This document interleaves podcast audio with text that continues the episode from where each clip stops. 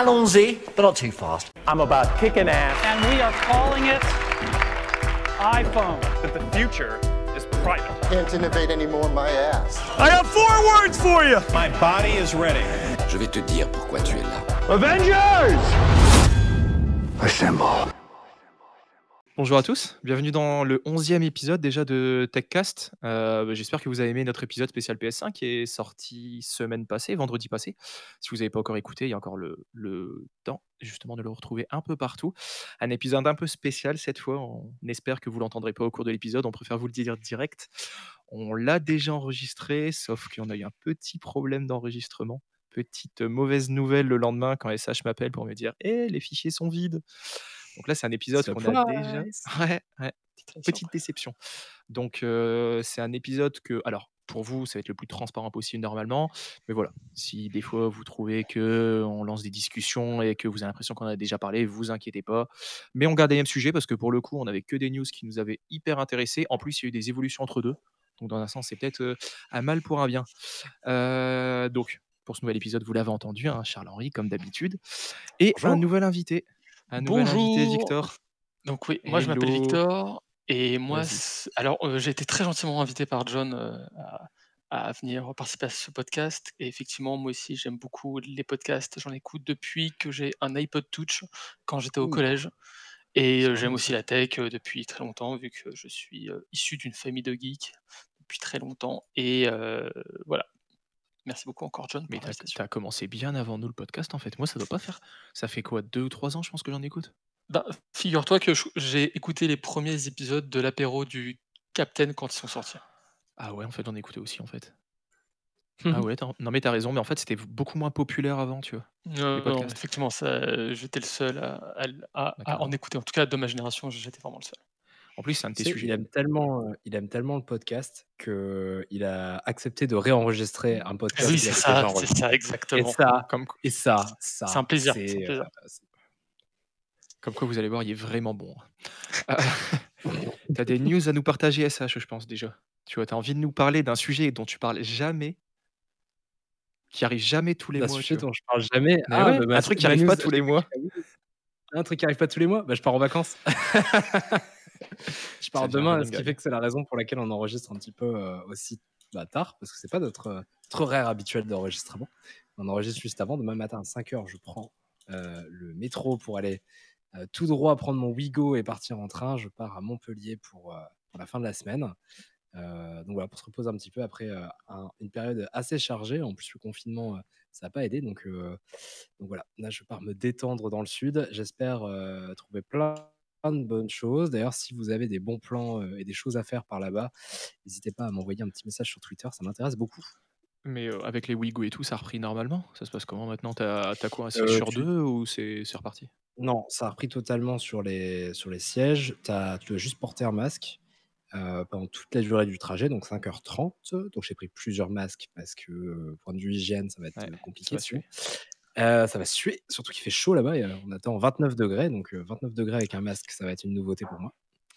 Euh, et puis voilà, non, euh, globalement, ça roule, ça roule plutôt pas mal. Et puis, euh, c'est pas très cher en fait, puisque euh, il y a encore peu de gens qui, qui se mettent à voyager. Donc, euh, j'ai envie de vous dire, si euh, vous avez la possibilité de voyager dans les prochaines semaines avant le début des vacances scolaires, profitez-en, puisque maintenant que, que les élèves sont rentrés à l'école, euh, voilà, je pense qu'il n'y a pas beaucoup de gens qui vont pouvoir voyager. Donc, euh, il y a peut-être des bons plans à se faire. nous, on est parti en tout pour euh, donc au final 5 jours.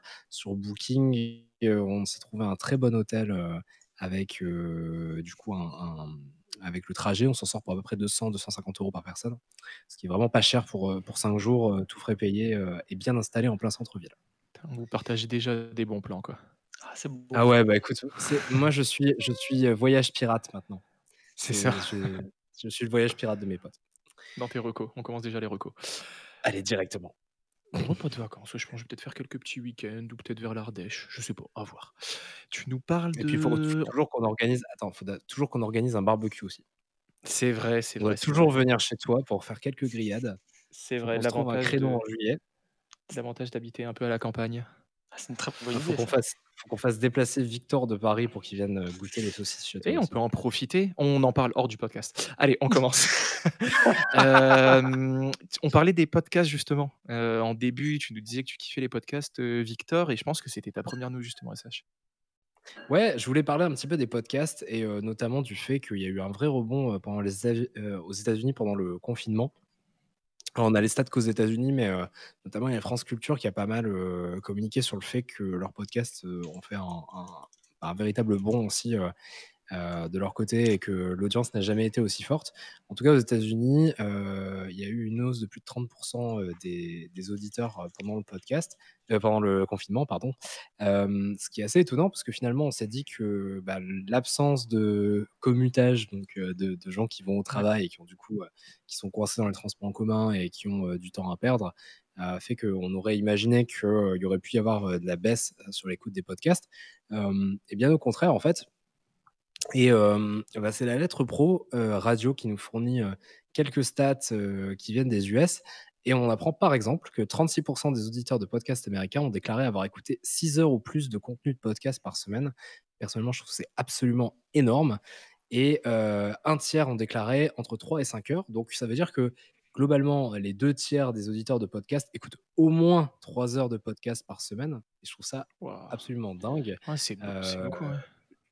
Et, et c'est assez cool parce que finalement, tu as un vrai revival du contenu audio. Parce que les gens ont beaucoup cru à un moment que la radio allait mourir. euh, euh, et en fait, euh, peut-être qu'elle renaît sous une autre forme avec euh, à la fois des contenus originaux. Donc, euh, il y a vraiment deux types Ouais. de contenus. Tu as les contenus originaux, les gens qui créent des- du contenu podcast euh, exclusif.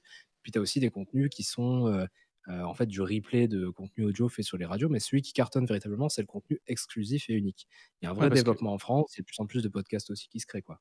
Mais dire que c'est euh, la radio qui renaît, je sais pas, tu vois, c'est comme dire, euh, je sais pas, moi, Twitch, ça fait renaître la télé, tu vois. Je pense que c'est vraiment une nouvelle forme d'écoute audio où euh, c'est le même principe au final que même YouTube, etc. Tu peux choisir ce que tu écoutes et tes émissions, tu vois. La radio, c'est un peu comme la télé, tu vois. Tu subis ce qu'il y a à l'horaire où tu mets euh, la fréquence, tu vois. Là, Ouais, tu peux je- écouter les émissions qui t'intéressent. euh. Ouais, je parle vraiment de renaissance parce qu'en fait, c'est dans le sens, euh, genre renaissance de zéro, quoi. On en repart de Ouais. rien et on fait un truc mieux, quoi.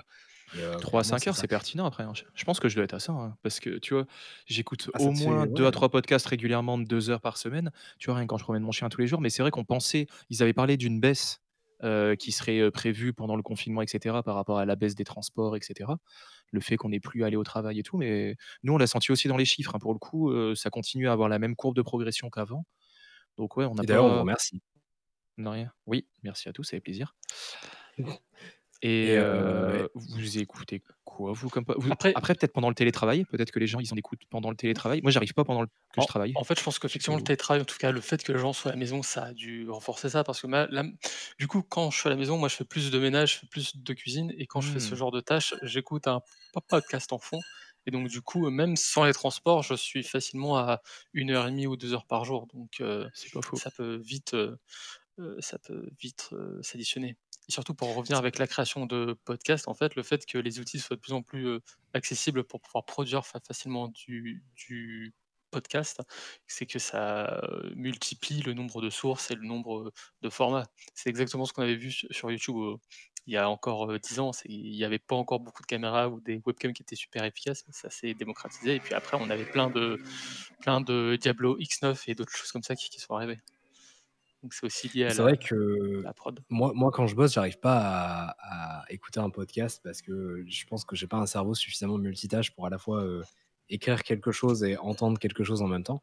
Mais c'est vrai que tu as raison. Je pense que quand tu fais des tâches ménagères, etc., c'est vraiment, moi aussi, c'est là où j'écoute pas mal de podcasts finalement parce que, en fait, ça, hum, j'ai l'impression de pas perdre mon temps parce que j'utilise mon temps de cerveau disponible pour faire quelque chose, quoi.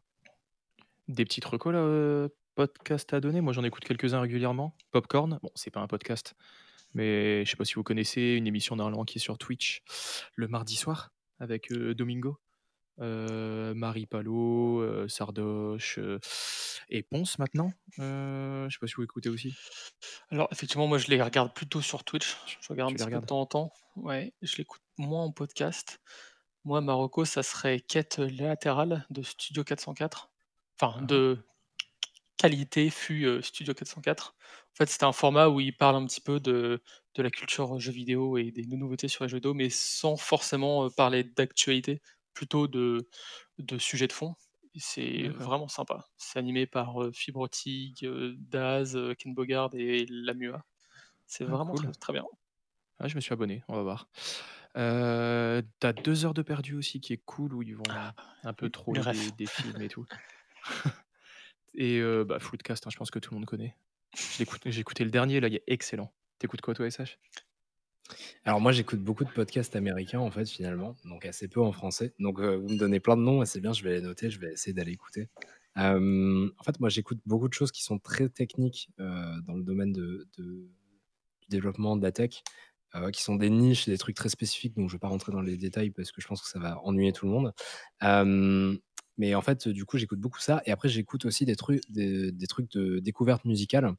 Donc Mmh. heu, par exemple, il y a le podcast, heu, d'Elton John qui est vraiment génial parce qu'en fait, Elton John, on pense que par exemple, c'est, heu, un mec qui écoute, qui va écouter des trucs de vieux, tu vois? Et en fait, Elton John, c'est un mec ultra éclectique, qui écoute aussi bien du rock, de la pop, du rap, du R&B et il a des goûts, mais c'est dingue. Enfin, il te fait découvrir des artistes, qui généralement, bah, débutent et en fait, finalement, après, heu, ils vont ils vont péter les charts, heu, quelque temps après. Heu, donc ça, par exemple. Après, pareil, en musique électronique, j'écoute beaucoup, bah, par exemple, les podcasts, d'Armin van Buuren, de heu, parce qu'en fait, c'est ça me permet moi de, bah, quand je vais au sport, par exemple, c'est une une playlist qui a été faite pour moi, quoi et en plus, c'est des choses que tu as pas l'habitude d'écouter vu que c'est que des nouveautés donc heu, donc voilà. Donc moi, c'est un petit peu, heu, ce que j'écoute, heu et finalement, le seul podcast français que j'écoute, bah, c'est nous-mêmes pour nous vérifier de temps en temps. Donc il faut que je je sois plus assidu sur les podcasts français, en fait. Ah moi j'aime pas, hein, nous réécouter. Je sais pas si toi tu y arrives, même quand on les monte, je je je déteste m'entendre. Peut-être que les gens vont se dire la même chose, je déteste l'entendre, mais mais ouais, ouais, c'est bizarre de se réécouter. Tu m'étonnes et puis surtout qu'en ce moment, si nous on se réécoute, en fait, finalement, on tombe pile poil dans, les stats américaines entre 3 et 5 heures par semaine. Enfin, pas par semaine, mais par mois, Ah bah là, avec les là, on on en fait ouais. quoi. Ouais, ouais. Donc voilà, c'était, ma petite parenthèse podcast. Cool, il y a eu des petites recos en plus, sur des podcasts. On espère que vous avez bien noté. Heu, bah, on va s'enchaîner avec, heu, alors une actu, heu, beaucoup moins réjouissante, heu, de la semaine. Victor, tu voulais nous parler un peu de Ouais, c'est la ça. Je voulais vous parler des, mmh, des sujets autour du Black Lives Matter et notamment des des réactions et des réactions de soutien de plusieurs entreprises, notamment de Activision Blizzard, qui en fait, heu, durant, heu, l'explosion du Black Lives, Matter, il y a Activision Blizzard qui a publié sur son Twitter un message de soutien aux manifestants. Donc effectivement, la volonté est louable, sauf qu'en fait, ils se sont fait un peu rattraper par la milice parce que les gamers et les comités estiment que Activision Blizzard, en fait, ils sont un petit peu hy hypocrites de soutenir Black Lives Matter, sachant qu'en octobre dernier, ils étaient en pleine affaire, Blitzchung.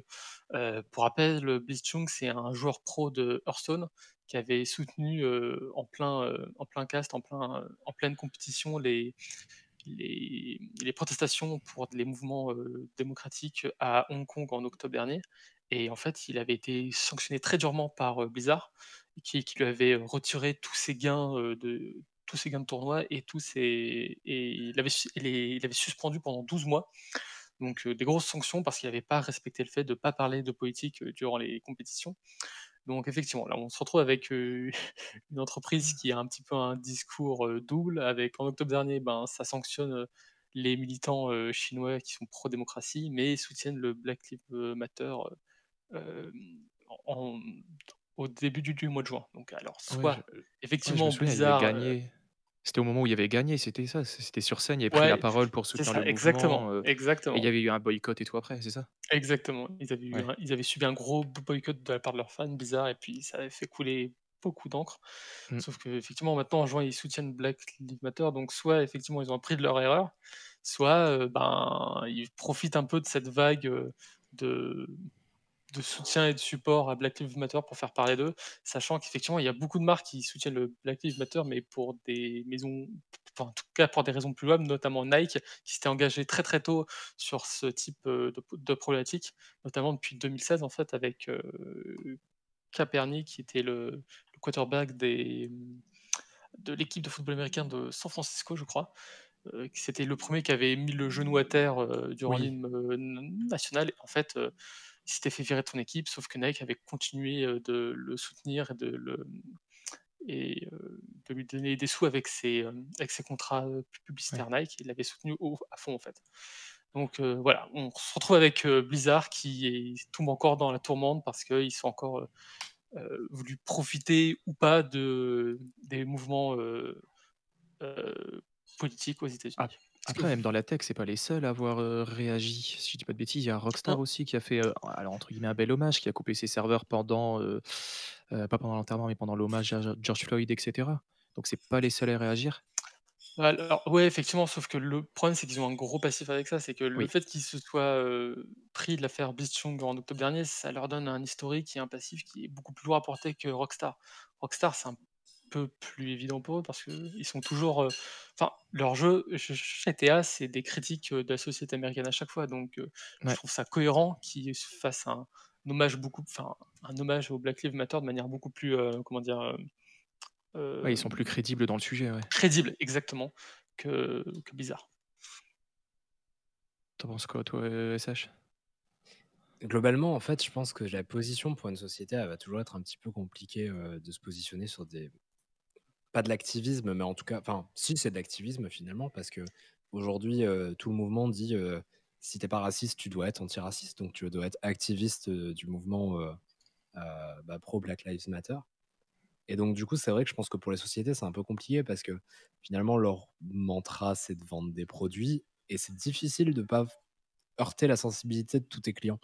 Donc, il y a une expression en anglais qui dit Put your money where your mouth is. C'est-à-dire, en gros, faut que tu mettes ton argent là où se, trouvent, où se trouvent tes arguments et où se trouvent. euh, C'est vrai que c'est un peu compliqué parce que tu prends une société, bah, par exemple, moi, je, là, je réfléchissais par exemple à par exemple, Apple qui est hyper critiqué dans, sur le fait de ses activités en Chine, par exemple, ou avec diverses dictatures autour du monde qui coopèrent parfois, bah, franchement, sur retirer, par exemple, en Russie, va retirer des, choses qui peuvent faire l'apologie de l'homosexualité, ou euh, même en Iran, par exemple, ils vont retirer des applications qui vont dans le sens des droits des femmes, des choses comme ça. Euh, et en fait, du Là, coup, finalement, Ils l'ont fait là il y a pas longtemps, côté, en Chine. ouais, ouais, Ils l'ont ouais, fait, ils ont retiré des, carrément des apps de podcast parce qu'il y avait des podcasts justement. euh, ils ont retiré de l'App Store des apps parce qu'il y avait des. C'est ça, ils ont, ils ont censuré l'app en entier. oui. Supprimer les drapeaux taïwanais des fois enfin genre Mm. bon, ils, enfin, voilà, il y a plein- ils font plein de choses en fait qui vont dans le sens des gouvernements. Et parce qu'en fait derrière il y a des enjeux économiques énormes parce que si on te si on t'empêche de rentrer dans le pays pour faire euh, du coup de la vente c'est vrai que bah, quelque part du coup bah, toi tu es un peu mort en tant que société quand c'est un grand marché comme par exemple la Chine euh, etc et d'un côté c'est compliqué parce que si tu te mets tes, tes- si tu te mets tes, tes fans entre guillemets à dos bah là euh, tu es aussi embêté. Donc voilà, c'est un peu compliqué et c'est pour ça que il faut faire la part des choses entre l'opportunisme et les vraies actions. Je pense que voilà, Blizzard, effectivement, euh, ils se sont pris euh, le retour de bâton parce que opportunisme de dire euh, euh, on soutient le mouvement, mais derrière leurs actions suivent pas. Et je pense qu'il y a pas mal de boîtes dans la tech qui ont ce problème-là, quoi.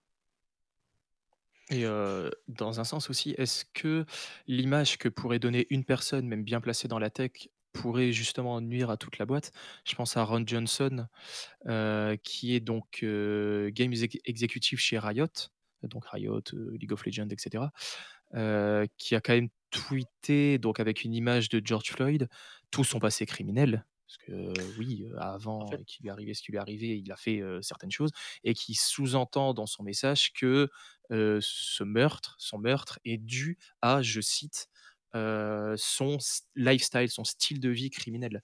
Et c'est ça qui est compliqué, c'est euh, derrière, il y a une boîte qui parle pas, il y a quelqu'un de très haut placé dans cette boîte qui va avancer des propos comme ça. Euh, Est-ce qu'il représente l'image de la boîte? C'est compliqué de se placer correctement, je pense.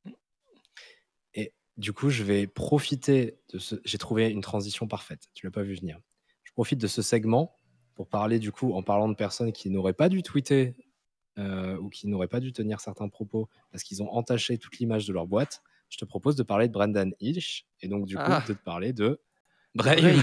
ah ouais, c'était ça ta transition. Ouais, elle était, elle était loin. Tu l'as pas vu venir. Est... Est-ce qu'elle est capillotractée Ouais. ou pas? Ah ouais, là. Parce que euh, je rappelle euh, Brendan Hirsch, qui est euh, l'ancien, enfin qui est, le, qui est le PDG de Brave euh, actuellement, qui est l'ancien PDG de Mozilla, qui a été contraint de démissionner en fait suite à des propos homophobes à l'époque qui avaient entaché toutes les sociétés. Donc, C'est euh, ça. Et maintenant, voilà, qui qui a fondé, cofondé, qui a, qui a aidé à la création de Brave. Euh, Brave, qui pour rappel est un navigateur hein, qui veut remplacer euh, Google Chrome, euh, Internet Explorer, Firefox, etc. Edge, pardon. Euh, qui est basé donc sur, euh, sur euh, Chromium, le même moteur que Chrome. Et en fait, l'idée, donc, c'est d'avoir un navigateur plus léger, plus performant, qui, utilise moins de, batterie, et surtout plus respectueux de votre vie privée, moins invasif au niveau des publicités, donc que vous allez pouvoir choisir. Par exemple, si vous choisissez de regarder des publicités, vous allez gagner des points, une monnaie virtuelle, une crypto-monnaie virtuelle que vous pourrez échanger contre des dollars en faisant des gains en fait à différents créateurs. Donc, il suffit de s'inscrire en tant que créateur chez Brave et en fait, on peut recevoir de la monnaie virtuelle et par contre après recevoir la transformer en, vrai argent. Donc sur le papier pas mal. On avait eu le débat déjà plusieurs fois dans le podcast sur quel navigateur vous utilisez, etc. Euh, tu utilises quoi justement, Victor, toi, comme navigateur? Aujourd'hui, c'est j'étais tous ah, moi je suis toujours sur Chrome parce que toutes mes applications parallèles sont sur Chrome, euh, que ce soit mes Google Docs, mes euh, mes, euh, mes plugins Chrome. En fait, je suis trop confortable sur Chrome pour passer sur autre chose pour le moment. Et puis Ouais, après, j'ai plein boulot, de, de RAM di- disponibles, donc j'ai pas ce problème d'économie de ressources. C'est ça aussi. Ah, c'est troll. Et ça va, t'es pas sur un PC portable ou... Non, c'est ça, je suis pas sur un passe portable. C'est ça. Mais, mais non, mais même dans notre boulot, au final, tu vois, on bosse. euh, c'est vrai qu'on a t'as pas dit dans quoi tu bossais, mais tu vois, tu bosses dans le web aussi, tu es UX Mm, designer, aussi, ouais, et on n'a pas le choix pour tester nos applications, au final, d'utiliser ce que la plupart des gens utilisent pour être dans les mêmes conditions que nos futurs utilisateurs. Donc, euh, c'est per- ouais, pertinent, je te comprends. Euh, donc, j'ai voulu essayer Brave, plus en mode. Alors, pour le coup, on pourrait utiliser Brave comme si c'était Chrome, vu que c'est le même moteur derrière, et profiter des avantages aujourd'hui, heu, Brave pas longtemps il il n'y a pas longtemps a fait justement l'objet d'une polémique parce qu'en fait, on s'est rendu compte que dans ils rajoutent des liens d'affiliation, heu, directement en dans les liens présents, heu, dans le navigateur quand vous naviguez. Ça a été vu avec Binance, un site de trading, et d'achat de crypto-monnaies, où ils vont rajouter leur propre lien d'affiliation, leur propre referral pour, toucher une commission en fait si vous faites du trading sur Binance. Est-ce que c'est légitime ou pas? Pourquoi pas? Si c'est leur business model, si c'est, clairement indiqué qu'ils vont rajouter des liens d'affiliation et cetera. Heu, maintenant attention parce qu'il y a des créateurs qui vivent de ça, qui vont justement proposer leurs propres liens d'affiliation. Alors Binance ou plus Amazon et cetera, heu, proposer des tests produits et derrière si vous achetez avec leurs liens, heu, par exemple nous c'est ce qu'on fait. En bas de chaque description du podcast, il y a des liens Amazon. Si vous achetez avec ces liens, on gagne une partie de l'argent. Heu, une partie on a un très léger pourcentage qui est reversé. Pareil avec les codes Shadow et cetera, c'est le même principe, on va dire. Le problème, en fait, ici, c'est que ça a jamais été communiqué. Ils ont jamais, heu, ils l'ont jamais dit, en fait. Donc le gros problème, c'est d'avoir un navigateur qui va se permettre de d'altérer, ce que vous faites, Le les pages que vous voyez, le contenu, que que vous sur lequel vous naviguez pour faire des choses. Là, c'est juste rajouter des liens d'affiliation. OK, il y a pas mort d'homme. Maintenant, on ne sait pas ce qu'il pourrait faire d'autre. Est-ce qu'il pourrait pas récupérer le contenu des champs que vous allez remplir, tel que votre carte bleue? Alors évidemment, on va beaucoup plus loin. C'est le scénario catastrophe. Mais s'il commence à faire des choses comme ça, moi, c'est une grande perte de confiance que j'ai, clairement. Et heu, justement, moi perso, je suis passé sur Safari en navigateur bah, quotidien, on va dire et quand je travaille, j'utilise Chrome. Pour l'instant, ça se passe très bien. Pour l'instant, j'en suis content. Heu, surtout comme je vous disais, pour des questions de batterie, de performance et tout. Est-ce que c'est safe d'utiliser des, heu, des navigateurs moins grand public, comme ici Brave et cetera, même s'il est en train de grossir, heu, et cetera? Je sais pas. Maintenant, parler d'utiliser Chrome, heu, justement, qui serait moins invasif sur la vie privée et tout, je sais pas. SH, tu voulais, Je suis outré.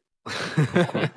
Non, Pourquoi? parce que Brave, en fait, à la base, c'est quand même censé être le navigateur qui est qui soutient les créateurs, non? Ouais. Ouais. Et en fait, là, concrètement, ils enlèvent quand même une partie, bah, de revenus qui est pas négligeable aux créateurs, en détournant leur trafic. En gros, du coup, imagine le créateur dis un exemple, mais tu regardes une vidéo sur YouTube d'un créateur qui a passé longtemps à faire une review hyper détaillée d'un produit et il te Mmh. propose de l'acheter en description sur Amazon, par exemple. Euh, Brave, euh, il intercepte le truc et en fait, imagine, ton créateur, il a pas pu toucher son lien d'affiliation. Euh, on se dit, oh, c'est pas grave, c'est 1%. Mais en fait, finalement, euh, 1%, par exemple, si l'objet coûte 1000 balles et que euh, 1000 personnes l'achètent grâce à lui, bah là, il vient de faire, euh, enfin, il vient de perdre beaucoup d'argent pour euh, un travail. Finalement, il n'est pas rémunéré pour son travail, tu vois. Donc, Ouais. moi, je trouve, je trouve ça vraiment une trahison de sa core base, en fait. Donc, du coup, une raison de plus de ne pas utiliser Brave pour moi. quoi. Mais, mais Moi, je reste est-ce sur que, du, Safari. est-ce que du coup, pour vous, c'est un défaut de communication ou c'est un défaut stratégique de se cramer comme ça auprès de leur, euh, de leur euh, communauté de créateurs? Parce qu'après, Pour moi, c'est de la communication. Bah, Bah, c'est de la communication disons, parce que s'ils l'avaient communiqué, s'ils avaient été transparents, ok, tu vois. Après, les gens font leur propre choix. Ils continuent de l'utiliser, ils arrêtent de l'utiliser. C'est leur choix. Maintenant, le faire dans ton dos, pas ouf. bah, c'est ça qu'on leur reproche, en fait. C'est que l'absence, s'ils sont pas transparents sur ça, sur quoi d'autres ne sont-ils pas transparents? Est-ce que bah, ils vont pas miner de la crypto-monnaie en ton dos, des choses comme ça? En fait, je sais pas si Brave est open source ou pas, en fait, parce que ils, bah, ils utilisent Chromium, donc cette partie-là est open source forcément. Mais après, ce qu'ils en font, c'est leur, euh, c'est leur tambouille, quoi. Je sais pas s'ils sont Mm. open source. Tu sais, toi? Non, non, je pense pas. Je pense pas. Ouais, bah, donc, À, vérifier. pas Enfin, tu me diras en même bêtise, on l'aurait, on su tout de suite sur les liens d'affiliation s'ils avaient été vraiment open source, quoi, tu vois. Ouais, ouais, Mais ouais, ouais, euh, ouais. du coup, c'est vrai que bon, bah, moi, ça m'encourage pas à l'utiliser. Déjà, j'avais pas trop envie de l'utiliser, quoi. N'hésitez pas, même dans les commentaires, ou nous envoyer un petit message sur ce que vous utilisez, pourquoi vous l'utilisez. Moi, je suis toujours. Là, c'est un test sur Safari, clairement. Euh, mes critères, c'était vraiment un navigateur quotidien, un truc compatible avec tout, je veux dire, où il n'y a pas de, de restriction de navigateur et léger en perf, en fait. C'était vraiment un truc qui me pompe pas la batterie de mon ordi quand je l'utilise pour chercher un truc sur Airbnb, par exemple. On passe au sujet Et suivant. donc, je, Ah, disais une bêtise, Brave est open source. Pourquoi? Ah, il est open source? Ah, donc euh, on Ouais. aurait peut-être pu s'en rendre compte pas trop tard. Ouais, mais enfin, après, il est open source, mais si le repackage et qu'ils ajoutent des choses dans le packageant, il est pas- si, euh, enfin, sûr. tu peux être open source et en même temps avoir des trackers, quoi. Oui, oui, pas sortir la dernière version. euh, ouais. D'ailleurs, un endroit où c'est pas bien d'être traqué, c'est quand tu navigues Ah, sur des sites. Il est fort, il est cette très très transi- fort. Eh, franchement, il va faire de la télé un jour. C'est je un te le dis. Un professionnel. jour sur TPMP. Euh, oui, je donc suis le DJ porno de, en France. DJ de transition de podcast. On y arrive comme ça. hein. Le porno en France, titre dans le conducteur. Allez. Pourquoi? En fait, ce qui s'est passé, c'est qu'il y a une loi qui est passée il n'y a pas très longtemps, justement, un texte de loi qui est passé devant le Sénat il n'y a pas très longtemps. Le principe, je vais vous expliquer le principe et justement les problèmes qui peuvent arriver. Dans le cadre justement des violences conjugales, ils ont voté un, tex- un texte de loi pour obliger justement à prouver sa majorité, donc un visiteur d'un site à caractère pornographique, par deux moyens différents, carte bleue ou France Connect. Donc déjà dans un premier temps, euh, pourquoi dans le cadre des euh, violences conjugales? Euh, Mauvaise éducation tout simplement de la découverte de la sexualité, par exemple chez les enfants ou adolescents, qui pourraient en fait se faire une mauvaise image de, de, ce qu'est le sexe et reproduire ce qu'ils voient dans les vidéos plus tard. Euh, pareil, hein, il y a des adultes sur les articles que je lisais où ils expliquaient que pareil, voilà, ça peut donner une mauvaise image et reproduire ce qu'ils voient dans ces vidéos qui ne sont pas du tout le fruit de la réalité, bien évidemment. Donc, deux façons de prouver la majorité qui ont été trouvées mettre une carte bleue ou utiliser France Connect. Donc, les sites, c'est vraiment les sites qui devront se soumettre justement à ces, à ces modifications. Donc, c'est-à-dire que au- à l'arrivée du site, on devra soit mettre une carte bleue ou France Connect. Les sites français, je doute pas qu'ils vont s'adapter. Euh, des gros sites euh, connus vont pas vouloir justement être bloqués en France, perdre une très grande partie de leur trafic évidemment. Carte bleue, je pense qu'il y a peu de gens qui vont vouloir mettre une carte bleue pour un service gratuit, ce qu'on peut tout à fait comprendre. France Connect, ça me fait assez rire du qu'il faudrait utiliser le même site que celui que vous utilisez pour payer vos impôts pour aller sur un site taper votre numéro fiscal. Exactement. C'est ça. Faut que tu auras peut-être des vidéos premium si euh, s'ils se rendent compte que tu paies beaucoup d'impôts, tu auras des vidéos premium. ou- C'était CSP+, Mais- ouais. c'est ça. Mais euh, donc voilà. Donc déjà sur le principe, c'est rigolo. Maintenant, deux problèmes qui se posent. Euh, les sites étrangers. Personnellement, ça m'étonnerait beaucoup qu'ils vont s'adapter. Ça a déjà été annoncé. Si un site ne s'adapte pas, si un site, heu, donc justement ne met pas en place cette restriction, il sera tout simplement bloqué en France. Gros problème qui se pose à ça. Le gouvernement pourra donc demander aux différents FAI, donc aux fournisseurs d'accès internet type, Orange, Bouygues Telecom, Free et cetera, SFR, de, heu, bloquer vraiment l'accès. Depuis chez vous, quand vous voudrez vous connecter à internet, vous n'aurez plus accès aux sites qui auraient été bloqués par le gouvernement. Donc déjà niveau, heu, vie privée et cetera, c'est vraiment pas ouf. Niveau liberté et cetera, on arrive sur un modèle un peu comme tu citais au début SH en Chine. Ça m'étonnerait vraiment que les sites, américains et cetera s'adaptent. Je pense qu'ils s'en foutent un peu. Donc ça obligerait les gens à passer par des plateformes comme des VPN. Je pense que vous savez, en grande partie ce qu'est un VPN. Maintenant, on entend beaucoup la pub sur YouTube de, par exemple, NordVPN. Heu, on aimerait bien être Ce podcast est sponsorisé par NordVPN. Pas encore, pas encore. Hem, pour rappel, en gros, un VPN va permettre vulgairement de dérouter votre trafic, en fait et de faire croire, heu, que vous êtes autre part. C'est utilisé, heu, bêtement pour ça, généralement, par exemple, pour le téléchargement illégal, heu, vous allez faire croire que c'est pas vous, mais que ça va être une connexion, par exemple, qui serait basée aux États-Unis, au Brésil, en Asie et cetera. C'est pas du tout utilisé que pour ça. C'est utilisé beaucoup aussi, dans le monde professionnel pour, avoir des réseaux, en fait, sécurisés et depuis chez vous, avoir tout votre trafic donc c'est pas le VPN qui fait ça, mais tout votre trafic qui passe par, le réseau, en fait, de la boîte et pouvoir vous donner l'autorisation de vous connecter justement à ce réseau de de l'entreprise. Donc c'est généralement utilisé à des fins de sécurité. Maintenant, il faut faire attention justement que l'image du VPN ne soit pas utilisée à mauvais escient, qu'on n'ait pas juste l'image du VPN: «Ah ouais, un VPN, ça sert à accéder à des sites porno» et 2e gros problème par rapport à ça, des solutions aussi diverses qui vont arriver sur internet. Les sk ScriptKiddies et cetera, qui vont chercher, comment accéder à un site qui vont tomber sur des sites malveillants. On va leur demander d'installer des logiciels ou tout simplement des sites en eux-mêmes que vous allez visiter, qui ne seront pas du tout, hem, faits pour vous aider à accéder à ce genre de ressources, mais qui vont vous installer des virus, des ransomware, qui vont faire de la crypto-monnaie et tout à votre escient, qui vont miner de la crypto-monnaie à votre escient. Voilà, je pense qu'il y aura beaucoup de dérives par rapport à ça. Je sais pas trop ce que vous en pensez des de la mesure et du choix fait pour bloquer, justement l'accès? Je sais pas, tu en tu en penses quoi toi, Victor? Tu as déjà été sur un site porno? Heu, Ah ouais, alors tu es non, comme ça dans la question. ce Mais non, mais c'est parce que ce sujet, je le début, maîtrise c'est très, très mal du coup, mais non, mais au-delà de ça, enfin, c'est vraiment con parce que là, il y a il y avait, le Royaume-Uni qui avait voulu faire la même chose et ils ont abandonné ce projet parce que c'était pas possible et ils avaient une levée de boucliers des des internautes comme des acteurs, heu, du marché donc je comprends absolument pas pourquoi ils s'entêtent à faire ça. Alors effectivement, peut-être que c'est un lobbyiste de l'industrie des des VPN qui s'est dit que peut-être que si on fait passer cette loi, on va avoir plein de thunes et ça, effectivement, ça serait un coup de de génie. Mais en fait, je je comprends pas pourquoi s'entêter à faire ça alors que ça marche pas dans les autres pays. Enfin, à quoi bon, heu, faire en sorte qu'il y ait vraiment une barrière à l'entrée des des sites porno? Enfin, si tu veux trouver du pas porno, tu en trouveras donc c'est ça est-ce que c'est pas juste un rappelle, 1er heu test pour que le gouvernement soit capable de bloquer l'accès à des sites web au niveau FAI? Est-ce que c'est pas Bah, juste, une, une vitrine pour, cette expérimentation? techniquement, ils ont déjà le droit. Adopi permet de faire ça dans une certaine mesure sur les sites de piratage illégaux. Tu es On sûr qu'ils font pas ça fermer? Non, ils font fermer le site. Ils bloquent pas Ouais, ils font l'accès. fermer, mais ils peuvent aussi bloquer l'accès directement en le demandant C'est au déjà arrivé? Mais bah, toi, heu, i T411, c'était ça, il me semble de mémoire, ce qui leur D'accord, était je pensais qu'il arrivé. l'avait fait fermer. OK. Et il y en avait un autre, je me souviens plus. Bon bref. En tout cas, enfin pareil, ils peuvent faire supprimer des moteurs de recherche aussi. D'accord, Mais très bien. bon, ça a le succès qu'on lui connaît, c'est qu'en fait, finalement, bah, il y en a d'autres qui émergent, où les gens trouvent des des moyens de contourner. C'est toujours pareil, tu peux tu peux targeter les plus gros, mais derrière, il y aura toujours des petits qui vont, qui vont survivre.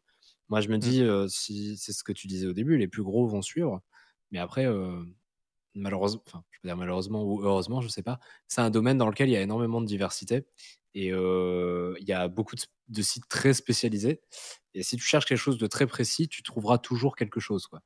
Mmh. Donc du coup, je doute de l'efficacité de la mesure. L'intention est louable, hein, dans le fond, mais bon, encore une fois, tu te dis: «C'est probablement des, bah, des des m enfin, des, hem, des des des, bah, gens qui, heu, qui travaillent à l'Assemblée nationale et au Sénat qui ont euh, rarement été euh, des utilisateurs intensifs d'Internet ou qui n'ont pas de connaissances techniques et on n'a pas invité des. Je pense pas qu'on a invité des techniciens euh, à participer aux discussions. Et c'est vrai que, bah, comme d'habitude, c'est le genre de loi qui, dont nous, on se dit, ça va probablement tomber à plat parce que c'est impossible à mettre en œuvre. Oui, Mm. e- effectivement, je pense que c'est des entités comme Famille de France qui ont dû faire pression et moins des gens qui étaient beaucoup plus alertes sur, les, sur, le, sur le respect de la neutralité du web ou, sur le, ou avec une culture numérique plus forte. Donc, euh, Mais par contre, j'ai vu Ah. que la société Marc Dorcel avait participé.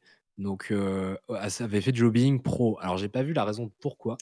bah après, euh, c'est dans leur intérêt aussi parce que eux, ils se font vampiriser leur contenu par des plateformes Mm.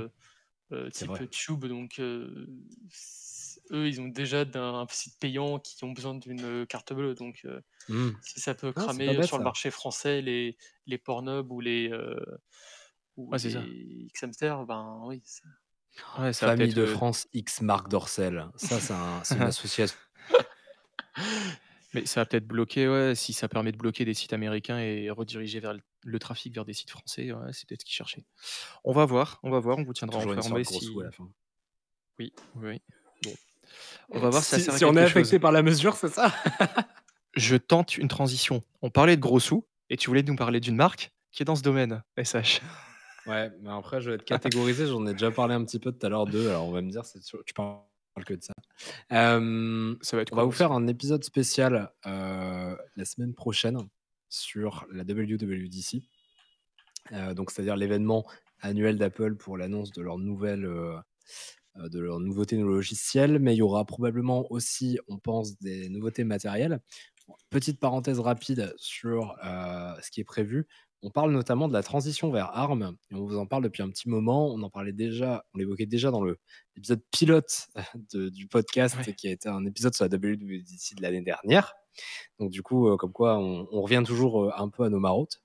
Euh, ce qu'on attend, on attend un renouvellement de l'iMac aussi, puisque les, euh, stocks sont peu plus faibles avec un nouveau design industriel, sachant qu'il n'a pas changé depuis euh, 2007, si je dis pas de bêtises, donc ça commence à faire très longtemps euh, qu'il ressemble un peu à la même chose, cet iMac. Oui, c'est un peu affiné sur les côtés, mais à part ça, on n'a pas vu de nouveauté. Et euh, effectivement, il y aura bah, la présentation forcément d'iOS 14, forcément, euh, il y aura la présentation des nouvelles versions de macOS. On verra bien ce qu'ils présenteront point de vue logiciel. En tout cas, point de vue matériel, moi, je suis assez excité à l'idée qu'ils abandonnent les processeurs Intel pour euh, passer à leur propre processeur et qu'on puisse euh, potentiellement avoir des machines un peu plus bizarres à l'avenir. Je pense que c'est une bonne direction pour le marché parce que j'ai vu que Microsoft aussi euh, avait beaucoup, enfin, investi beaucoup aussi dans les processeurs ARM et aimerait à court terme euh, à pouvoir sortir des, des, des PC sous Snapdragon. Je sais qu'ils avaient sorti, c'était le Snapdragon X1 si je dis pas de bêtises, Ouais, qui était un le- bel échec aussi. alors voilà, après le problème c'est il faut que tu aies l'écosystème derrière. C'est vrai que Microsoft il en profite pour essayer de pivoter une nouvelle fois, un peu comme la Surface euh, à l'époque, la première Surface, en mode full ARM, euh, et tu es obligé de passer par le Microsoft Store pour télécharger des apps, etc. Mm. C'est toujours un move qu'ils essayent d'avoir, mais euh, malheureusement je sais pas si d'autres acteurs que Apple ou Google peuvent faire ça en fait aujourd'hui. L'avantage d'Apple sur le marché, c'est que, les apps on dit sont toujours, hein, c'est une prison dorée. euh, on sait, ils maîtrisent totalement euh, leur environnement. Tu parlais de, de l'iMac, c'est quasiment sûr au final, parce qu'on a là, on a même une nouvelle icône et tout dans, dans les dernières bêtas d'iOS, etc., où on voit justement un nouveau design d'iMac. On parle aussi en ce moment du MacBook, pas le MacBook Pro, le Air, mais le MacBook qui permettrait justement d'être le premier portable sous ARM. Il parle aussi d'un J'en ai encore vu un, euh, j'en ai encore vu un hier, le MacBook. euh, pas le, le MacBook, MacBook de 12 pouces, celui qu'ils ont arrêté là. Ouais. Et euh, franchement, celui-là, c'est quand même une- enfin, le mec qui voyage énormément, c'est une, enfin, super machine quoi. À part que le processeur est pourri, mais sinon le form factor il est top. Donc s'ils peuvent en faire un truc utilisable avec ARM, D'accord, ouais, moi j'ai l'impression que, je sais pas, euh, à comparer un MacBook Air ou un MacBook Pro, c'est pas worse, tu vois, la différence de prix. Mais bon. c'est la différence de taille surtout. Ah, il est Et beaucoup à votre avis, et à votre avis, qu'est-ce qui va faire changer le marché que tout le monde passe sur des architectures euh, ARM Est-ce que c'est pardon, excusez-moi, est-ce que vous m'entendez mieux là? Oui, il y avait eu un rodéo Ouais. derrière toi. Ok. Ce que je voulais savoir, c'est que, à votre avis, qu'est-ce qui va faire changer le marché et qu'on passe et, et le fait qu'on passe sur des architectures euh, ARM du coup? C'est parce qu'effectivement, il y a Hmm. Apple qui s'y met, il y a Microsoft qui s'y met, mais pour le moment, euh, c'est les premiers pas. Et je pense que si c'est juste Apple qui commence là-dessus, c'est pas dit que le reste de la population qui est sur des plateformes euh, plus standards telles que Windows euh, passe aussi sur du ARM. Mais c'est ce qu'on dit En souvent. hein, gros, On dit, on dit la même chose souvent d'Apple quand ils lancent quelque chose. On parlait le type C, euh, est-ce que tout le monde suivrait suivrait? Au final, tout le monde suit. Euh, généralement, quand Apple lance quelque chose de la fin du lecteur, même du port jack, le etc. SSD. Généralement, ça râle, tu vois, quand Apple lance quelque chose parce que la transition elle est assez douloureuse au début, mais euh, tout le monde suit au final. En fait, ce qui est vachement intéressant sur. euh, là, pour le coup, pour ARM, c'est pas Apple qui va en premier. hein, euh, Microsoft a déjà essayé d'y aller plusieurs fois. À chaque fois, ils se fail parce que c'est pas eux qui font leur processeur. Ils confient toujours la- le design du processeur à quelqu'un d'autre. Et du coup, ben, en fait, à la fin, ils se rendent compte que ça ne fit pas euh, ce qu'ils voulaient faire. Le dernier exemple en date, c'est la Surface Pro X, qui est euh, sous-dimensionnée par rapport à. euh, enfin, qui, Ouais. est- qui a volonté de faire tourner des apps euh, classiques Windows, donc compilées pour Intel sur ARM et bah ça marche pas. Enfin, c'est lent et du coup, la batterie fond et des choses comme ça. Donc, euh, voilà, donc ça, c'est un peu le problème qu'a Microsoft. Mais c'est pas les premiers à vouloir y aller. hein, Ils, sont beaucoup à vouloir y aller. Euh, le truc qui est intéressant et qui est recherché dans ARM, c'est la vitesse d'itération sur lesquelles ils font euh, des nouveaux processeurs. Donc, il y a vraiment de l'innovation, il y a une vraie maîtrise vu que le design est ouvert. N'importe qui peut acheter une licence ARM, créer son propre processeur et le faire fondre par une autre boîte. Donc, ça permet de customiser les processeurs beaucoup plus facilement et d'avoir des petites spécificités. On est plus, en fait, tu vois, t'es- Apple est plus obligé d'avoir le même processeur que Microsoft dans ses surfaces, que Samsung dans ses, dans ses PC, que Sony dans ses Vaio, Ouais. etc. Et ils vont tous pouvoir avoir leur propre processeur un petit peu customisé pour leurs besoins, des trucs spécifiques. Je pense que ça va créer des, des designs un peu bizarres de, de laptop et de PC parce que ça va ouvrir ces portes-là. Le TDP, c'est-à-dire la consommation électrique par rapport à la Mm. puissance d'un processeur ARM, est beaucoup plus, éle- enfin, beaucoup plus faible. Donc, c'est bi- mieux quand c'est faible, hein, le TDP. Est beaucoup plus faible que, euh, que celui des processeurs Intel. En c'est gros, tu as un performances dans les pour moins de, laptops. Quoi. t'as moins de, Pour t'as moins de meilleures performances pour moins de consommation de batterie. Ouais. C'est ça. Et donc, pour les batteries, c'est top. Et aussi, bah, il y a l'intégration de la 5G de base dans les puces ARM. Donc, Mm. Aujourd'hui, ça veut dire que demain, tu peux faire un laptop qui, tout comme un, un iPad ou tout comme un smartphone, a la capacité de se connecter à Internet de n'importe où dans le monde grâce à sa puce processeur. Il n'y a pas besoin d'aller rajouter Ouais. un modem qui bouffe de la batterie à côté. Quoi. Ouais, Ça, ouais, ça et ouvre ça- des nouvelles possibilités sur la portabilité. Niveau architecture d'application aussi, on voit que Apple essaie depuis plusieurs années de faire en sorte que euh, les applications d'iOS, donc les applications mobiles, soient compatibles et soient disponibles également sur macOS. Euh, ça pourrait peut-être faciliter grandement cette transition. Et justement, ce, ce- ce pont entre les deux OS. Voilà, on, est, on verra ce qui se dit lundi. Euh, D'ailleurs, si tu, tu veux passer, euh, on va le regarder euh, à la boîte à plusieurs. Donc, euh, si Carrément, on si discute. ton- si t'as la possibilité dans ton calendrier, euh, on fait ça. hein. Euh, et euh, en parlant de conférence, il y en a eu une autre cette semaine. Et euh, on va parler du concurrent. Oh là là, qu'il est fort. Qu'il est Victor, fort. en termes de tu voulais nous parler de la transition, Xbox. incroyable. Oui, c'est ça exactement. euh, je voulais vous parler de Phil Spencer qui, euh, la semaine dernière, en fait, euh, a fait une interview au- au- sur le site de BBC News pour en fait globalement partager son optimisme en termes de stratégie de développement de la branche Xbox. Parce qu'effectivement, Phil Spencer, c'est le, gérant de la partie euh, Xbox Game Studio. Et en fait, euh, dans cette, euh, dans cette longue interview, il parle du fait que la stratégie de Xbox en fait sera tournée sur la partie, sur des, pas forcément sur le nombre de, consoles qui sera vendues, mais plutôt sur le nombre d'utilisateurs ou le nombre d'heures jouées sur ces jeux. En fait, ils veulent vraiment mettre au, centre de leur stratégie les offres d'abonnement qu'ils veulent mettre en place avec la nouvelle série de, Xbox, Xbox Series X, notamment à travers les différents produits tels que le Xbox All Access. Donc, pour rappel, c'est un abonnement où tu as à 35 dollars par mois, où t'as ta- tu loues ta console, tu as un abonnement Xbox Live inclus et le Xbox Game Pass inclus. Donc, le Xbox Game Pass, c'est tu as accès à tout le catalogue euh, euh, Microsoft directement euh, sans avoir à débourser plus d'argent. Donc, c'est un peu plus, c'est assez éloigné de ce qu'on connaît aujourd'hui, le fait d'acheter une console et acheter des jeux à chaque fois pour, euh, pour pouvoir y jouer. Là, Xbox sont vraiment sur une, euh, sur une optique beaucoup plus proche de, de Netflix ou, ou de Amazon pour pouvoir euh, proposer du contenu et, euh, et envisager le jeu vidéo comme du contenu et moins comme un produit en soi.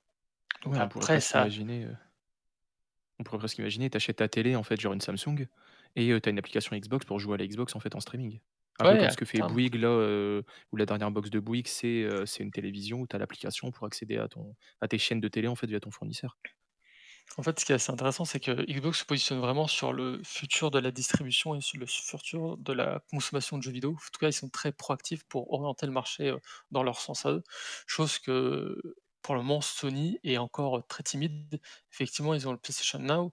Effectivement, ils ont présenté leur conférence, jeudi dernier, je crois, mais ils ont pas du tout parlé de ce type de de distribution. Ils ont présenté leurs jeux comme ils faisaient d'habitude. Après, effectivement, c'était la présentation des jeux, mais pour le moment, ils ont pas parlé de leur écosystème, ils ont pas parlé de leur distribution particulière. Mmh. Donc c'est assez inquiétant pour Sony qui ne se positionne pas plus que ça, heu, sur la distribution et sur les changements de mode de consommation. Bon après, c'est que le début de la séance des grandes conférences qu'on va voir. Ils ont encore du temps pour communiquer, mais là, heu, Xbox, heu, prend prend beaucoup d'avance sur ces sur ces sujets-là. Ouais, bah, en fait, finalement, du coup, c'est vrai que côté Microsoft, on sait finalement pas tout, mais on sait beaucoup de choses sur la console, sur les mécaniques de distribution, sur la stratégie qu'ils vont avoir, notamment, sur le le cross, alors pas cross platform, mais genre, en gros, la Delivery, transition le smart delivery, le fait qu'en gros, la une partie de tes jeux, tu vas pouvoir que tu achètes maintenant, tu vas pouvoir les jouer sur, la Series X. Le fait que, est-ce qu'elles vont être optimisées correctement et cetera, heu, tout ça. Donc ça, c'est vrai qu'ils prennent beaucoup d'avance sur ça. À l'inverse, ils n'ont pas vraiment dévoilé de jeu et en fait, Sony est dans la stratégie inverse. Ils ont montré les jeux et finalement, la console, on en sait assez peu sur elle.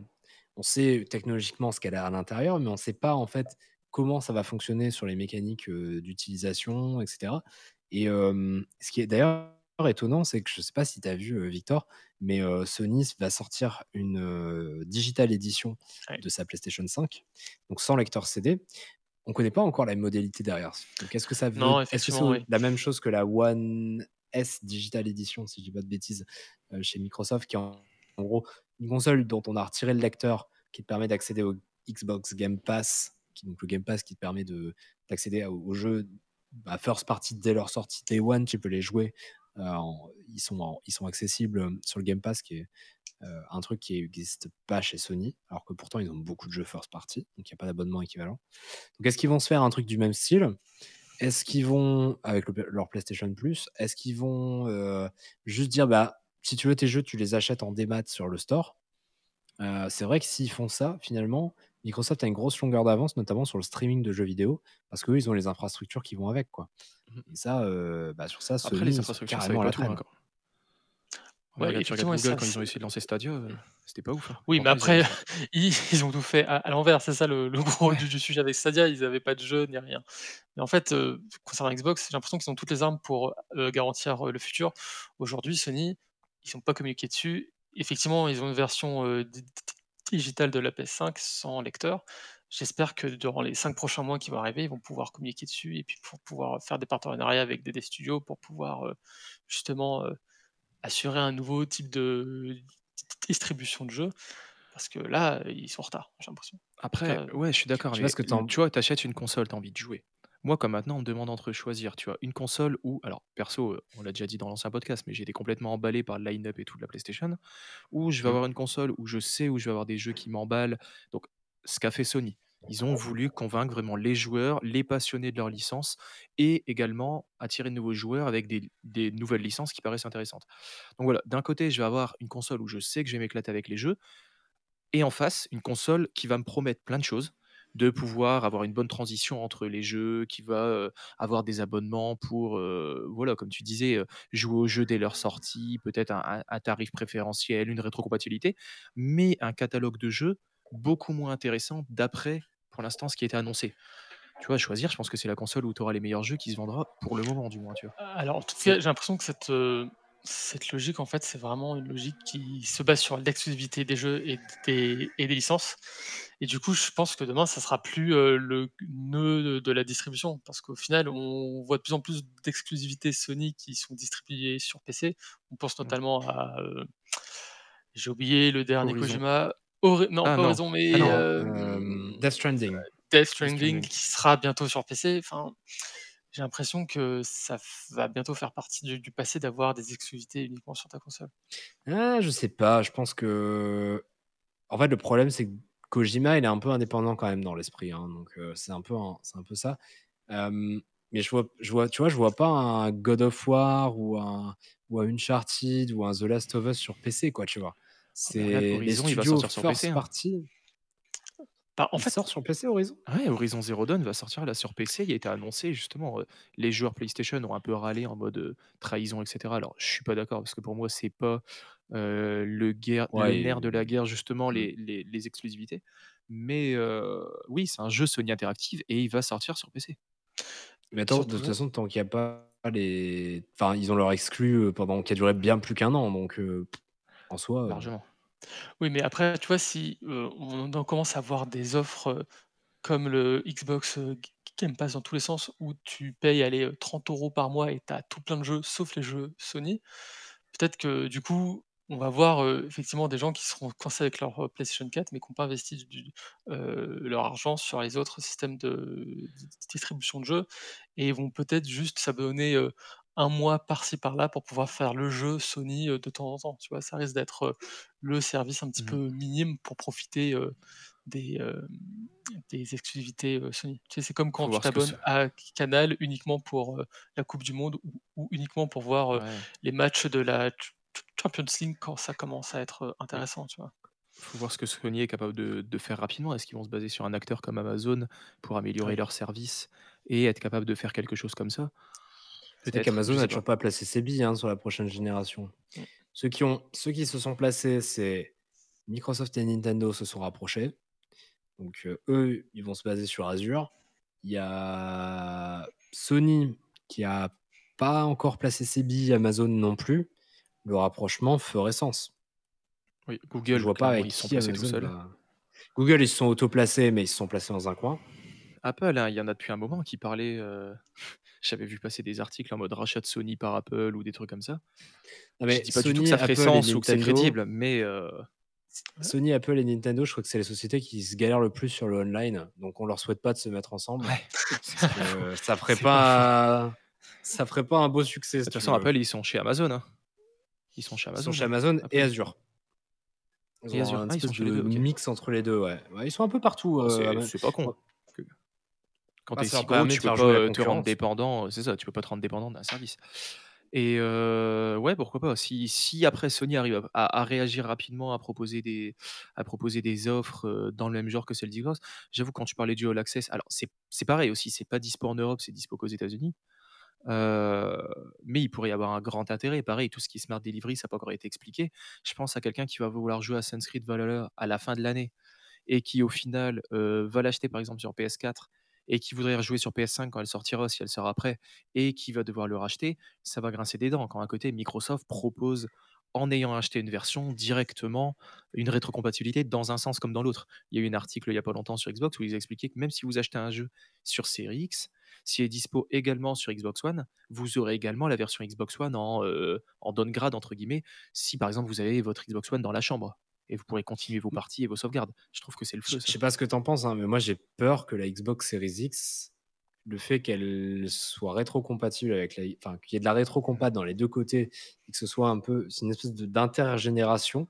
J'ai peur que ça nivelle par le bas la qualité des jeux euh, first party de Microsoft. C'est ce qu'a déclaré, euh, c'est ce qu'a déclaré justement Sony, hein, où ils expliquent que pour eux, un jeu doit être exclusif à une plateforme, à une génération du moins, pour pleinement euh, justement optimiser même le ga- jusqu'au gameplay en fait, pas seulement les perfs. Je pense par exemple à la manette PlayStation 5 qui va être capable de reproduire les sensations de vibration, de, de retour de force dans les gâchettes, qu'une manette PS4 ne serait pas capable de faire. Justement, eux, ils veulent pleinement exploiter les compétences d'une console euh, avec un jeu. Ce que je trouve Bah, de pertinent toute aussi. façon, le, le président de Sony, à la fin de Sony, euh, de, la, de la branche PlayStation en tout cas, à la fin de la conf, il était très clair. Il a dit chez Sony, on croit aux transitions générationnelles et au gap énorme entre les générations. On passe des années à les préparer et c'est leur conviction. Alors que chez Microsoft, ils croient à quelque chose de beaucoup plus lissé. En même temps, il dit ça, mais il lance la conférence avec GTA 4, quoi. Euh, GTA 5, Ouais. pardon. Qui a pas lancé sur PS3. Donc c'est un peu. En Oh, fait, euh, truc-là. l'histoire nous dit que, les- enfin, avec les dernières, euh, lors des, dernières, des générations précédentes, il n'y a pas eu de gap euh, énorme entre une Xbox 360 et une PlayStation 3, ni entre une Xbox One et une PlayStation 4.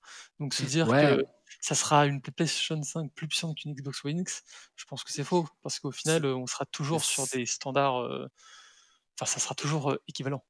Ah, mais je crois qu'il y a un truc qui change beaucoup sur cette génération par rapport aux, aux transitions précédentes, c'est que généralement sur les, sur les nouvelles générations, il n'y avait pas de jeu à la sortie. En fait. Oui. Et du coup, les jeux sur lesquels tu finissais euh, par jouer quand tu achetais ta nouvelle console, c'était des jeux cross-platform, genre des, des, genre des FIFA, des, des Assassin's Creed. euh, Et en fait, ces jeux-là, bah, ils sont optimisés pour la gêne précédente. Et le fait qu'ils tournent sur la nouvelle gêne, c'est enfin, c'est euh, un détail. Content, Quoi. tu peux utiliser la nouvelle manette, ça, etc. mais ouais. Ouais, mais c'est un détail. Enfin, genre, ils ont rajouté à la fin 4-5 trucs histoire de, Oui. de profiter de la nouvelle version. Mais genre, c'est comme si euh, disait Assassin's Creed Valhalla, bah, on le sort sur New Gen et en plus, on a activé le ray tracing. Ouais, cool, vous avez coché une case. Bravo, les gars. sais Enfin, c'est pas ça qui fait une nouvelle. euh, Avec les trailers que vous avez vus là, durant la conférence Play- PlayStation 5, est-ce que vous avez vraiment dit qu'il y a eu un gap euh, technique entre une PlayStation 4 euh, Alors, comment, je ne sais plus comment s'appelle la version 4K de la PlayStation 4 et la PS4. Ah, la PlayStation 5 PS4 derrière Pro, ouais. Ouais, ouais. là, aujourd'hui, sur, euh, par exemple, sur, zéro, euh, sur le nouveau euh, Horizon Zero Dawn, Horizon. qui est très joli, mais j'ai j'ai pas trouvé plus joli que le 1 en fait. Ah, moi, c'est l'inverse, justement. J'allais prendre justement Ouais. Horizon comme exemple. Pour moi, toute la conf, quand tu regardes du. Alors, Grand Turismo, on l'a déjà évoqué pendant le podcast PlayStation, mais on parle beaucoup du son 3D. Quand tu regardes des, euh, des Spider-Man, sur le coup, il m'a pas bluffé, surtout qu'on n'a pas vu vraiment de gameplay. Donc, à voir, il tourne avec le moteur du jeu, on sait comment ça se passe et tout à la sortie du jeu. Par contre, les images d'Horizon, je les trouve incroyables. La gestion des cheveux, des, de, de, de tout le, le micro-organisme, l'herbe, le sable, etc. Ou même quand même dans le trailer de Spider-Man, cette gestion de la neige, euh, je trouve que c'est incroyable par rapport à la gen, la gen actuelle. Mais Moi, oui, je je- suis d'accord que le gap il est peut-être moins fort entre une, qu'entre une PS2 et une PS3 par exemple. Bah, je si euh, ce que. Moi, je répète ce que j'ai dit sur le podcast euh, PS5, mais pour moi, le jeu qui m'a foutu sur le cul sur la conférence, c'est Ratchet Clank en fait. C'est là que tu vois que techniquement, il y a un gap qui est passé parce que tu as zéro loading screen entre des changements de- de- d'environnement totaux euh, du- d'un instant à l'autre. Tu as aucun aliasing sur du, sur du cel shading.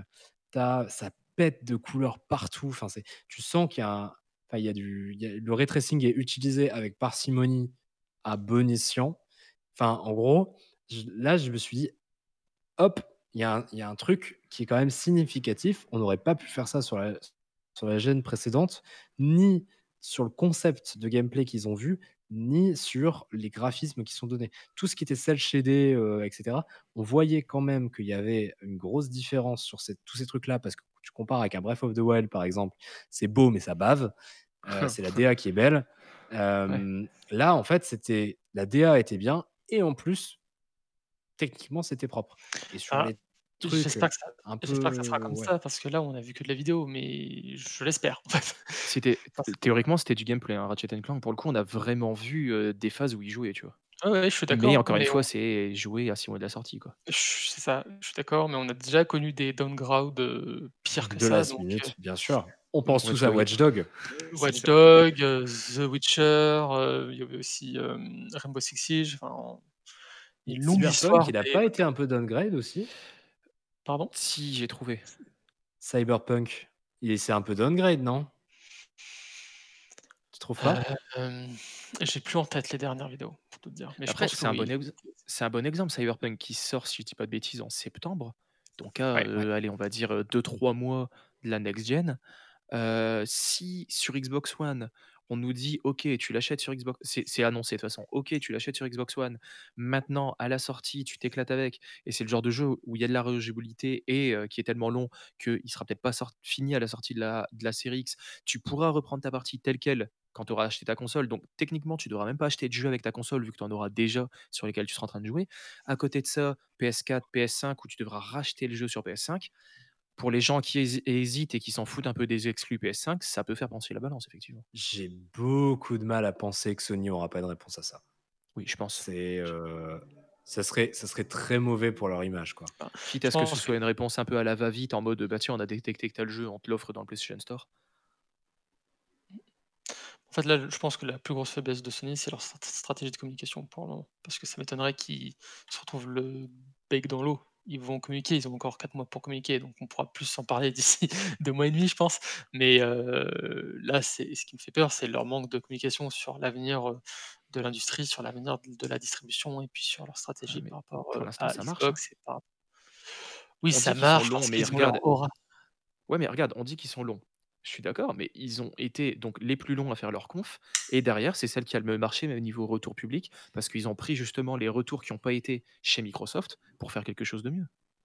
À à la fois, en fait, je pense que la grande, enfin, la grande réussite de leur conf, c'est comme ils n'ont pas distillé d'infos pendant les derniers mois, forcément, ils avaient beaucoup plus d'informations à donner en un morceau. Donc, tu as l'impression qu'ils t'ont donné un package énorme. En même temps, ils ont présenté beaucoup, beaucoup, beaucoup de jeux. Parce que... Mais en fait, c'est juste l'ordre de communication qui n'est pas le même entre, euh, Mm. entre Microsoft et Sony. Ils ont l'ordre en sens inverse.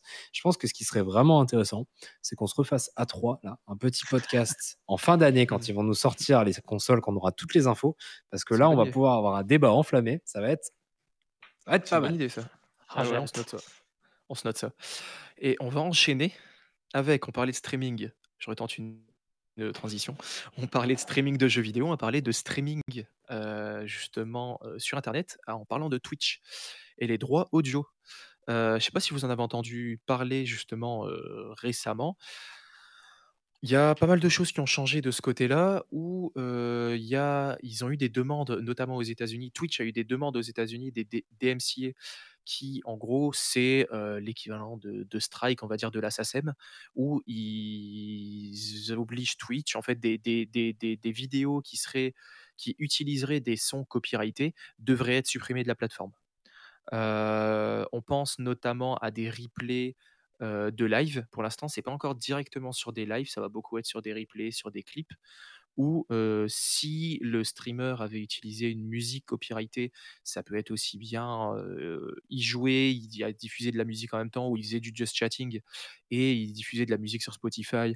Ou ça peut également être dans un jeu vidéo, euh, notamment un streamer qui expliquait qu'il avait streamé FF14 et qui s'est pris un avertissement de Twitch parce qu'il y avait l'OST, ou sur FIFA, c'est arrivé aussi, j'ai vu ça entre deux. Sur FIFA, il y a quelqu'un qui s'est pris un strike euh, via le menu. Parce que. euh, Alors, je suis désolé, parce qu'on a le retour vidéo, mais SH est en train de mettre un masque.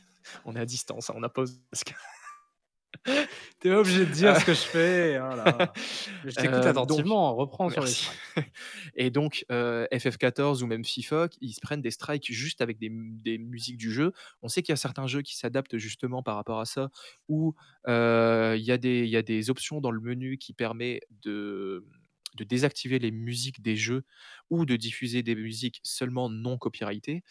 Euh, donc Twitch qui se fait un peu rattraper. Au final, les streamers n'ont jamais eu l'autorisation de diffuser des sons copyrightés, mais Twitch a toujours fermé les yeux par rapport à ça parce qu'ils n'ont jamais été strikés. Donc là, ils réfléchissent conjointement avec chaque pays à récupérer les droits des musiques. Euh, donc là, ils travaillent par exemple avec la SACEM. C'est assez dangereux parce que pareil, les streamers ne savent pas si ça va être euh, directement, euh, on va dire, sur un, un clip, ils utilisent trois musiques différentes, ces trois strikes, t'es banni, ou c'est pour un stream, tu te prends un seul strike. Voilà. Pareil, les règles de ce côté-là sont assez floues.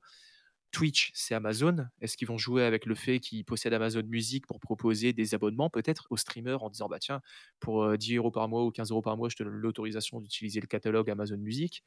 Il y a plein de possibilités. Qu'est-ce que vous en pensez justement que qu'ils se fassent rattraper, ce qui peut arriver? Là, j'ai l'impression que c'est vraiment la méthode qui a surtout choqué les streamers parce que sont, du jour au lendemain, ils ont eu des avertissements et il n'y avait pas d'outil qui était di- dispo sur Twitch pour euh, effacer tous ces clips euh, d'un seul coup, d'un seul. Donc c'était un petit peu la panique générale, mais comme tu le dis, il faut que ça se régularise et qu'il y ait des outils et, des, et des solutions de contournement, même pour payer des abonnements, co- comme tu le dis, soit à la soit à, Amazon euh, Music pour avoir le droit d'utiliser des, euh, des, des morceaux. Ce que fait alors effectivement quand c'est très très con quand tu es sur FIFA et que tu es dans le menu et puis euh, du coup on Mhm. entend le, le morceau Le du menu et titre, tu te euh, fais ouais. strike. Enfin, c'est bah les gars, euh, essayez d'être un tout petit peu plus intelligent sur les droits d'auteur, mais en tout cas il y a des choses qui sont à adapter. Tu vois, c'est toujours l'impression que c'est l'ancienne, l'ancien monde et l'ancienne industrie qui se, Mhm. qui essayent de, de pas trop s'adapter à ce qui fait à ce qui est fait maintenant et qui essayent de d'imposer leurs règles, heu, qui sont Ouais, qui qui essayent de gratter un peu d'argent tant que c'est possible, hein. Mmh. Ça essaye de gratter un petit peu d'argent tant que c'est possible. D'ailleurs, heu, Twitch, c'est pas les seuls à avoir eu un un sale coup. Il y a pas mal de gens qui ont commencé à avoir des strikes sur Twitter aussi, Ah heu, bon? pour des extraits, vidéo qui auraient été faits, dans lesquels il y aurait une musique copyrightée, qui qui serait contenue, qui aurait été postée via Twitter. Tu as des gens qui se retrouvaient bannis de Twitter, en fait. Donc ils étaient Putain, mais ils temporairement mais bannis.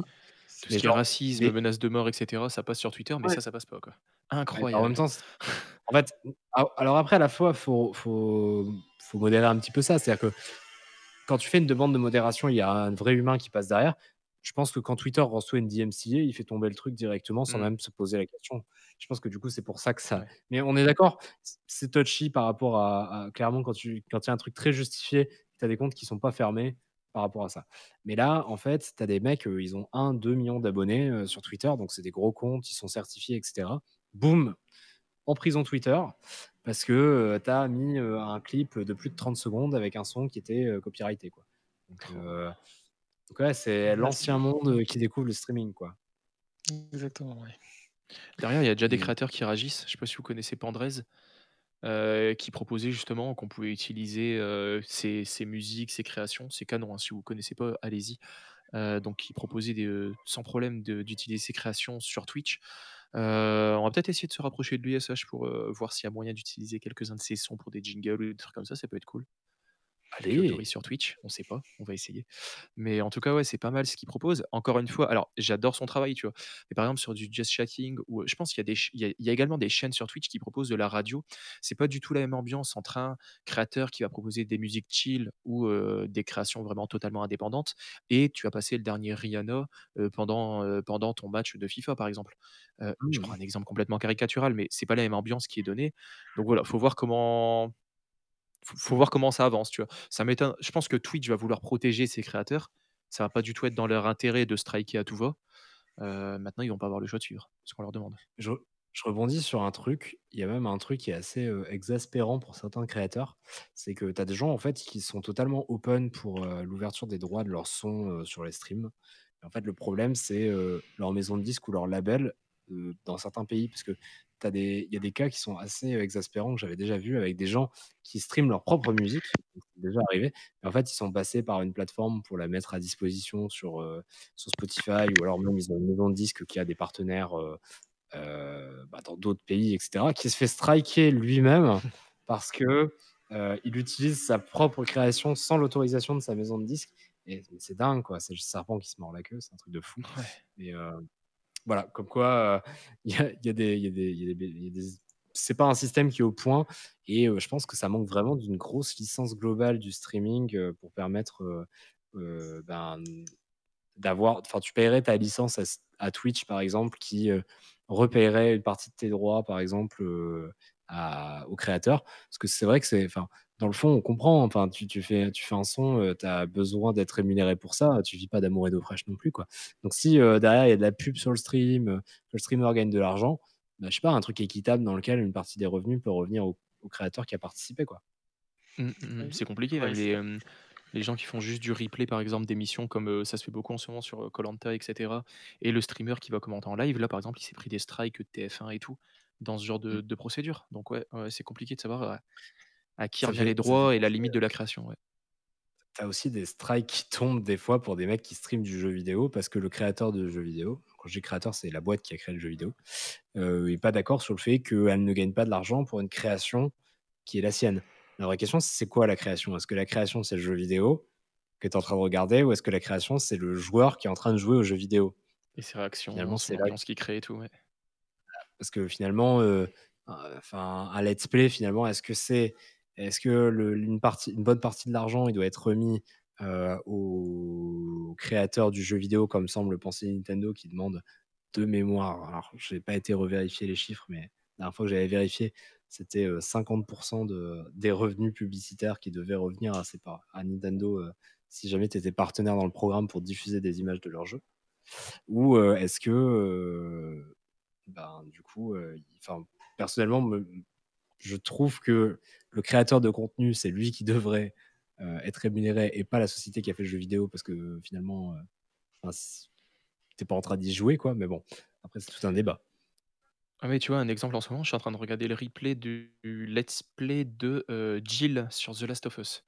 Donc, euh, alors, j'ai déjà fait The Last of Us 1, mais avec la sortie du 2 en fin de semaine, j'ai envie de me refaire le 1. Mais tu vois, quelqu'un qui a jamais fait le 1, en fait, il y a juste à regarder son replay et il se dit, bah voilà, en fait, j'ai fait le jeu, ça m'a permis de me préparer pour le 2 et je paye pas pour le 1, en fait. Tu vois. Sony préférait que tu achètes le 1. non, mais voilà. C'est toujours. euh, ouais, ouais, c'est compliqué. Après, tu je regardes beaucoup de let's play, Victor? Vas-y. Alors, je regardais beaucoup de let's play, maintenant je regarde moins parce que ça m'ennuie, parce que je préfère jouer aux jeux vidéo. Genre, je regardais quand j'avais pas les sous de m'acheter le jeu vidéo. Mais euh, en fait, ça m'ennuie de, de juste regarder des let's play parce que je préfère jouer. Mais je, je suis pas sûr que ça soit juste euh, un ressort assez efficace de dire tu peux faire le jeu en le regardant sur YouTube. C'est c'est pas pareil. Enfin, Moi, je le fais vraiment en rappel. hein, tu vois, j'avais déjà Ouais. fait le 1, mais ça, c'est une bonne piqûre de rappel sur le scénario, l'ambiance et tout. Vu que j'ai bien hâte du 2. C'est ton anti-sèche. c'est ça. C'est- Et on rappelle qu'à la fin, il faudra jouer pour le savoir ce qui se passe à la fin. On ne dit rien. Ah, oui, oui. Tu nous diras ce que tu en as pensé du jeu. Parce que moi, Carrément dans le prochain. PS4. Ah oui, ouais, on en avait parlé. On Bon, et en parlant- sur le prochain sujet? Oui, du coup, en parlant de. Parce que The Last of Us, c'est un jeu magnifique qui fait parfois penser euh, à, à certaines des plus belles œuvres du grand écran. John, je sais que tu es très fan des Il est cinémas. fort.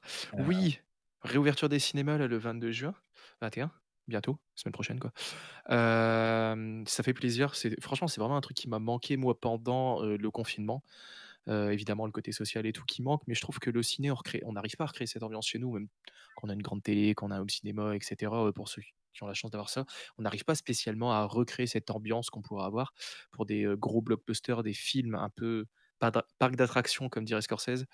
On n'arrive pas à recréer cette ambiance chez soi, évidemment. C'est pas la même chose. On le vit pas pareil. Et donc, j'avais envie de vous parler de la réouverture des cinés. Justement, j'ai reçu un mail du Kinépolis. J'ai beaucoup comparé, par exemple, l'UGC et le Kinépolis. Très rapidement, Kinépolis permet de réserver donc vraiment son siège en salle, que vous réserviez par Internet ou même sur place. Au moment où vous achetez votre place, il vous indique les places restantes disponibles et vous pouvez la réserver. L'UGC, c'est le premier arrivé devant la salle. Il y a une file d'attente. Le premier arrivé peut choisir plus facilement sa place. C'est le premier arrivé, premier servi. Donc, du Kinépolis, j'ai reçu un mail euh, expliquant donc qu'il y aura des sens de circulation des spectateurs dans les salles et euh, dans les bâtiments pour minimiser les contacts. Il y aura un placement en salle qui respectera les distanciations sans vous séparer. Donc, c'est-à-dire qu'ils vont garder sûrement une place d'écart entre chaque personne. Par contre, si vous arrivez en groupe ou si vous réservez en groupe, euh, vous allez rester ensemble. Les espaces confiserie qui restent ouverts, mais avec une gamme limitée, évidemment, pas de, pas de libre service. Euh, l'achat en ligne, évidemment, paiement sans contact, protocole des nettoyages. Ce qui est intéressant, le port du masque. Alors, je vous donne bien l'exemple du Kinépolis, les autres vont suivre en grande partie. Obligatoire à partir de 12 ans dans les espaces confiserie et boissons et recommandé dans les autres zones du cinéma.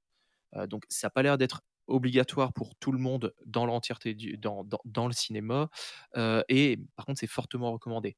Est-ce qu'on se voit pendant toute la durée du film, euh, sachant que c'est pas un moment où on est censé se retourner vers son voisin, etc. Surtout s'il y a un siège d'écart, euh, avec potentiellement des lunettes 3D, etc. Porter un masque pendant deux heures, deux heures et demie, je sais pas. Ça, chacun sera juge et on verra après. Ouais, Lunettes ouais, ça va être 3D, stylé. masque. C'est ça. Agréable ça. donc. Donc ça, à voir comment, comment ça se passe de ce côté-là, euh, si on arrive à garder le- nos masques pendant les séances. Est-ce qu'ils vont repenser la clim? Parce qu'au final, le plus gros problème quand on porte des lunettes, c'est la buée qui est due à l'écart de température entre l'air qu'on qu'on souffle et l'air extérieur. Donc est-ce qu'ils vont penser à réadapter la clim, par exemple, pour avoir moins de buée pour les gens qui portent des lunettes? Peut-être. Euh, évidemment, les équipes seront formées aux gestes barrières et tout. Je trouve ça intéressant qu'ils qu'ils réagissent assez rapidement. Je pense que l'industrie du cinéma a besoin d'être relancée. C'est l'une de celles qui a sûrement le plus souffert parce que ça a été complètement à l'arrêt pendant plusieurs mois. Je sais pas si vous avez hâte de retourner au ciné. Euh, ouais, hâte de retourner au ciné. euh, moi, jusqu'à présent, j'ai, enfin, avant tout ça, avant le confinement, il y, a- il y a des mois et des mois, euh, j'y allais peut-être euh, deux à trois fois par mois. Ouais, Sauf ouais. que, effectivement, euh, moi, j'avais déjà l'occasion d'aller dans le cinéma où je pouvais réserver mes places. Mmh. Et donc, du coup, on va avoir de la des distanciations sociales et porter des masques durant le le film, heu, je suis pas sûr que ce soit tout de suite un problème, mais j'avais pas pensé aux lunettes 3D. Bah Donc, oui. ouais, on va voir comment ça se passer. Ou au porteur de lunettes, tout simplement. Oui, exactement, ou porteur de lunettes, tout à fait. Moi, j'étais pas très chaud avant le confinement, heu, j'étais pas très chaud au cinéma parce que je trouvais qu'il y avait pas grand-chose en salle. Heu, je suis content qu'avec le confinement, beaucoup de choses aient été décalées. Ça nous fait une fin d'année beaucoup plus pacte en Ouais. termes de en termes de sorties et là, je t'avoue, samedi dernier, je me suis me baladais, je me disais: «Putain, ce soir, je me serais bien fait un ciné», tu vois? Et heu, en belle conclusion, après un bon resto, parce que maintenant on peut aller dans les restos et ça, c'est bien. Sortez, mangez et allez au ciné quand ça réouvrira. Heu et du coup, ouais, je suis assez excité pour pas mal de films. J'ai vu dans ta petite liste qu'il y en a Ouais. quelques-uns qui me font de l'œil. Je vous en ai préparé justement, j'en ai profité pour vous préparer une petite liste des films qui vont sortir cet été. Après, on pourra évoquer vite fait ce qui sort en fin d'année, comme tu dis, ce qui a été décalé. Heu, alors, vraiment dans l'ordre, j'ai juste pris la liste de ce qui sort et ce qui pourrait vous intéresser. Tout simplement Noir, qui résonne pas mal avec l'actualité, qui sortirait le 8 juillet pour l'instant. Les dates que je vous donne, c'est à l'heure où on enregistre le podcast, ou après j'ai pu me tromper sur certaines dates qui ont été décalées que j'ai pas vues. Donc vérifiez évidemment tout de même avant. Ça, c'est ce qui est prévu en tout cas. Donc 8 juillet, tout simplement Noir, comédie française. Alors rapidement, le pitch, JP, un acteur raté de 40 ans, décide d'organiser la première grosse marche de contestation noire en France, donc ça résonne pas mal avec l'actualité. Mais ces rencontres, souvent burlesques, avec des personnalités influentes de la communauté et le soutien intéressé qu'il reçoit de Fary, le font aussi entre envie d'être sur le devant de la scène et véritable engagement militant. La bande annonce donne pas mal envie. On retrouve de gros noms, Zadi, Fary, Fabrice Eboué, Joey Starr, Ramzy Bedia, heu, Mela Bedia, heu, Lilian Thuram, Claudia Tagbo, Cyril Hanouna, pour ceux qui aiment, pour ceux qui aiment pas. Je vois que tu l'as mis en rouge dans le conducteur. Donc voilà, chacun joue son propre rôle, ça a l'air d'être assez faut espérer que ce soit assez décalé, que ça résonne pas trop justement comme un rappel avec ce qui se passe actuellement. Ça peut être le genre de film qui me donne envie. Après, je suis pas trop comédie au cinéma. Je suis plus une comédie, je peux la regarder chez moi. Je suis plus film qui nécessite justement une de bonnes conditions pour le regarder. Moi, je veux le pas vous. film parc d'attractions. Oui, ah, tu Sinon, veux je qu'on le parle de déplace pas. Tu veux qu'on parle de Tenet? Tenet qui était suis par méchant. Tellement hypé, tellement hypé. Mais c'est clair, Tenet qui était prévu pour le 22 juillet en France, qui était déjà décalé de 2 semaines aux États-Unis, donc 31 juillet aux États-Unis, donc on en a déjà parlé plusieurs fois, qui est le prochain Nolan. On n'a pas encore la date de sortie française. Ça sera sûrement début août, j'en doute pas, sûrement 22 juillet plus 2 semaines, ils vont sûrement garder la même, ce même décalage. Oui, bah, hâte, on va pas en reparler. Il y a une news qui est sortie il y a pas très longtemps, qui est hyper intéressante. Je sais pas si vous avez vu dans la dernière bande annonce, quand, on voit ce Boeing 747 se crasher. Je vous demande, je sais pas, mais on a déjà enregistré le podcast, donc je me doute que vous savez maintenant, mais, quand on voit le Boeing 747 se crasher, ils ont réellement tourné, donc, sans effets spéciaux. Ils ont réellement utilisé un vieux Boeing 747 qu'ils ont crashé dans ce hangar avec des effets pyrotechniques en plus évidemment, parce qu'au final, ça coûte moins cher en effets spéciaux. Si on regarde un Avengers et cetera, c'est du 300 millions de budget comme film et une Ouais. énorme partie du budget d'un film part dans les effets spéciaux. Là, ça revenait moins cher de crasher un avion que de le faire dans les effets spéciaux. Je trouve ça incroyable. La première fois, que j'ai fait: «Mais non! Mais c'est pas vrai! Jure!» et tout, genre, tu aurais pu le refaire, Bon maintenant, je peux pas je peux pas rejouer cette cette réaction. Par contre, je trouve ça dingue que le mec se comme se se fasse plaisir comme ça, en fait. Mais c'est ouf, hein. C'est comme des films, français, on se demande des fois pourquoi ils ont si peu de budget. Je pense au Black de Toto, qui va bientôt sortir, 7 millions de budget ou Kaamelott, 15 millions de budget. Au final, c'est pas des films qui nécessitent beaucoup d'effets spéciaux. Les acteurs ne demandent pas un gros cachet, c'est beaucoup plus facile. Et heu, ouais, c'est souvent les budgets les effets spéciaux qui demandent un gros budget. Mmh. Les Black de Même Toto, tu semaine. l'as pas mis dans la liste des films à aller voir, hein. Bah non, je sais pas pourquoi. C'est Finalement, surprenant, je dirais. surprenant. Ouais, bizarre. 22 juillet, Mulan. Bon, beaucoup d'effets spéciaux encore une fois, heu, remake d'un Oh, mais il Disney, y a heu pas Mouchou! Ouais, ça c'est triste. Mais bon, il a l'air d'être cool. Pour le coup, ils ont choisi un vrai réalisateur de films, heu, asiatiques et cetera, donc ça a l'air d'être ça a l'air d'être assez intéressant. Par en parlant de films asiatiques, 29 juillet, Ip Man 4, biographie, heu, d'arts martiaux hongkongais avec, heu, Donnie Yen, à découvrir si vous connaissez pas. Ça peut être un si vous aimez bien le style, allez-y. Si vous connaissez pas ce style, ça peut être une belle porte d'entrée. OK. Heu, très bien chorégraphié, beaucoup de combats. 29 juillet également, Bob l'éponge. Il en faut pour toute la famille. On Ah! parlait porno avant, maintenant on va parler des enfants. Pour contre, ça me hype. Par contre, là, Ouais. je suis vraiment hypé, tu vois? Hmm, je Parce pense que Bob. Je l'éponge, je vais tu- voir au cinéma, moi. Non, je pense que tu trolls. Rassure-moi, tu Oui, trolls. je Non, pense je troll pas. trolles. Non, non, été voir les mignons, bah, tout va bien. Ouais, les mignons, ça va. Les mignons, ça va. c'est mais- quoi ah, non. Bob l'éponge, c'est un truc d'adulte maintenant, non? Mais Bob l'éponge, c'était pas lui qui avait été qui avait été doublé par Squeezie à l'époque? Je, je retire ce que j'ai dit. Je vais aller le voir en VO. Euh, Je pense que tu confonds avec euh, Ratchet and Clank, le film Ah. d'animation. c'est vrai que Bob Mais- l'éponge en français, il a déjà sa voix. Si tu changes la voix de Bob l'éponge, ça n'a plus aucun intérêt. Mais il n'y avait pas une histoire justement qu'ils avaient fait ça. Oui, bah Ratchet Clank, c'est pareil. La voix de Ratchet Clank en français, euh, elle est emblématique. Ouais, sauf qu'en fait, ils ont fait un film et je crois qu'il y a Squeezie qui porte sa voix à l'un des personnages du film. Oui. Oui, dans... oui, oui, c'est ça. Ratchet- ah, je pense. Ratchet Clank. Ouais. Ok, avec ok, bah. Squeezie et Cyprien. Ouais. Oh my god. Bon, peut-être que Bob l'éponge est, est très bien au final. On, on vous laissera juger. Euh, qui a été décalé par contre cette fois-ci. Je l'avais mis à la base euh, dans les films de l'été qui devaient sortir en août. Il a été décalé pour la troisième fois. Première fois, il avait été décalé parce qu'il n'était pas prêt. Après, il devait sortir pendant le confinement. Après, il devait sortir en août. Pour finir, il va sortir le 2 octobre. C'est aux États-Unis. C'est Wonder Woman 1984. Au final, j'ai vraiment bien aimé le 1. j'ai vraiment, je je suis pas du tout film d'ici. Mais pour le coup, le 1, heu, j'ai vraiment bien aimé. Le 2, il me hype moins déjà. Je trouve qu'il y a une grosse tendance, cliché des années 80. Je sais pas si vous hype vous? Ouais, non, effectivement, je partage ton, enfin, je partage plus ou moins ton sentiment dans le sens où le Wonder Woman, la première version, ça m'avait vraiment pas plu. Et là, le fait que ça soit brandé façon années 80, bah, je me dis, bah, ça me fait trop penser à Thor Ragnarok, qui était aussi dans une ambiance 80, donc j'en attends rien. Je pense que j'irai le voir parce que ça fait longtemps que j'ai pas vu un film de super-héros euh, au cinéma, mais j'en attends rien.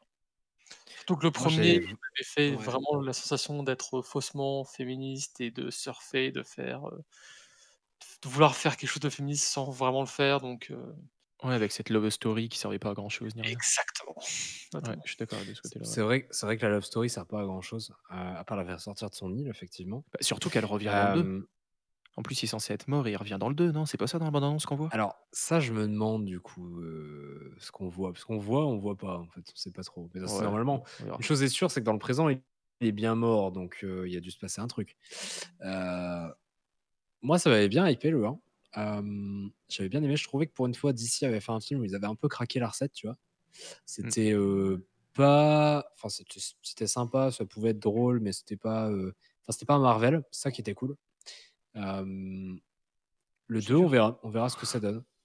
Non, non, en fait, je dis c'est cool parce que la recette de. Parce que tu, peux te dire, la recette pour faire un film de super-héros, ça pourrait être de prendre la recette de Marvel. Que généralement, ça se passe plutôt pas mal. À part, je dirais, sur les derniers, j'ai trouvé qu'ils sont vraiment en train d'user la recette, mais.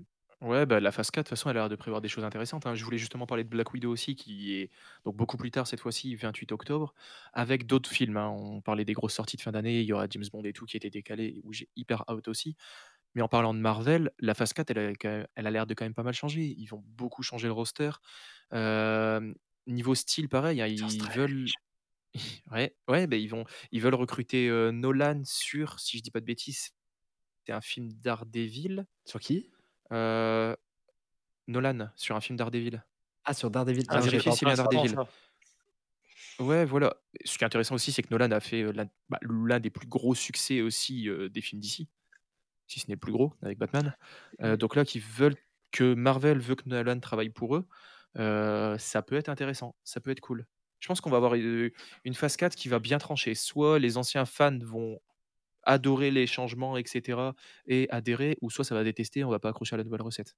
Je pense qu'ils risquent beaucoup, le Disney.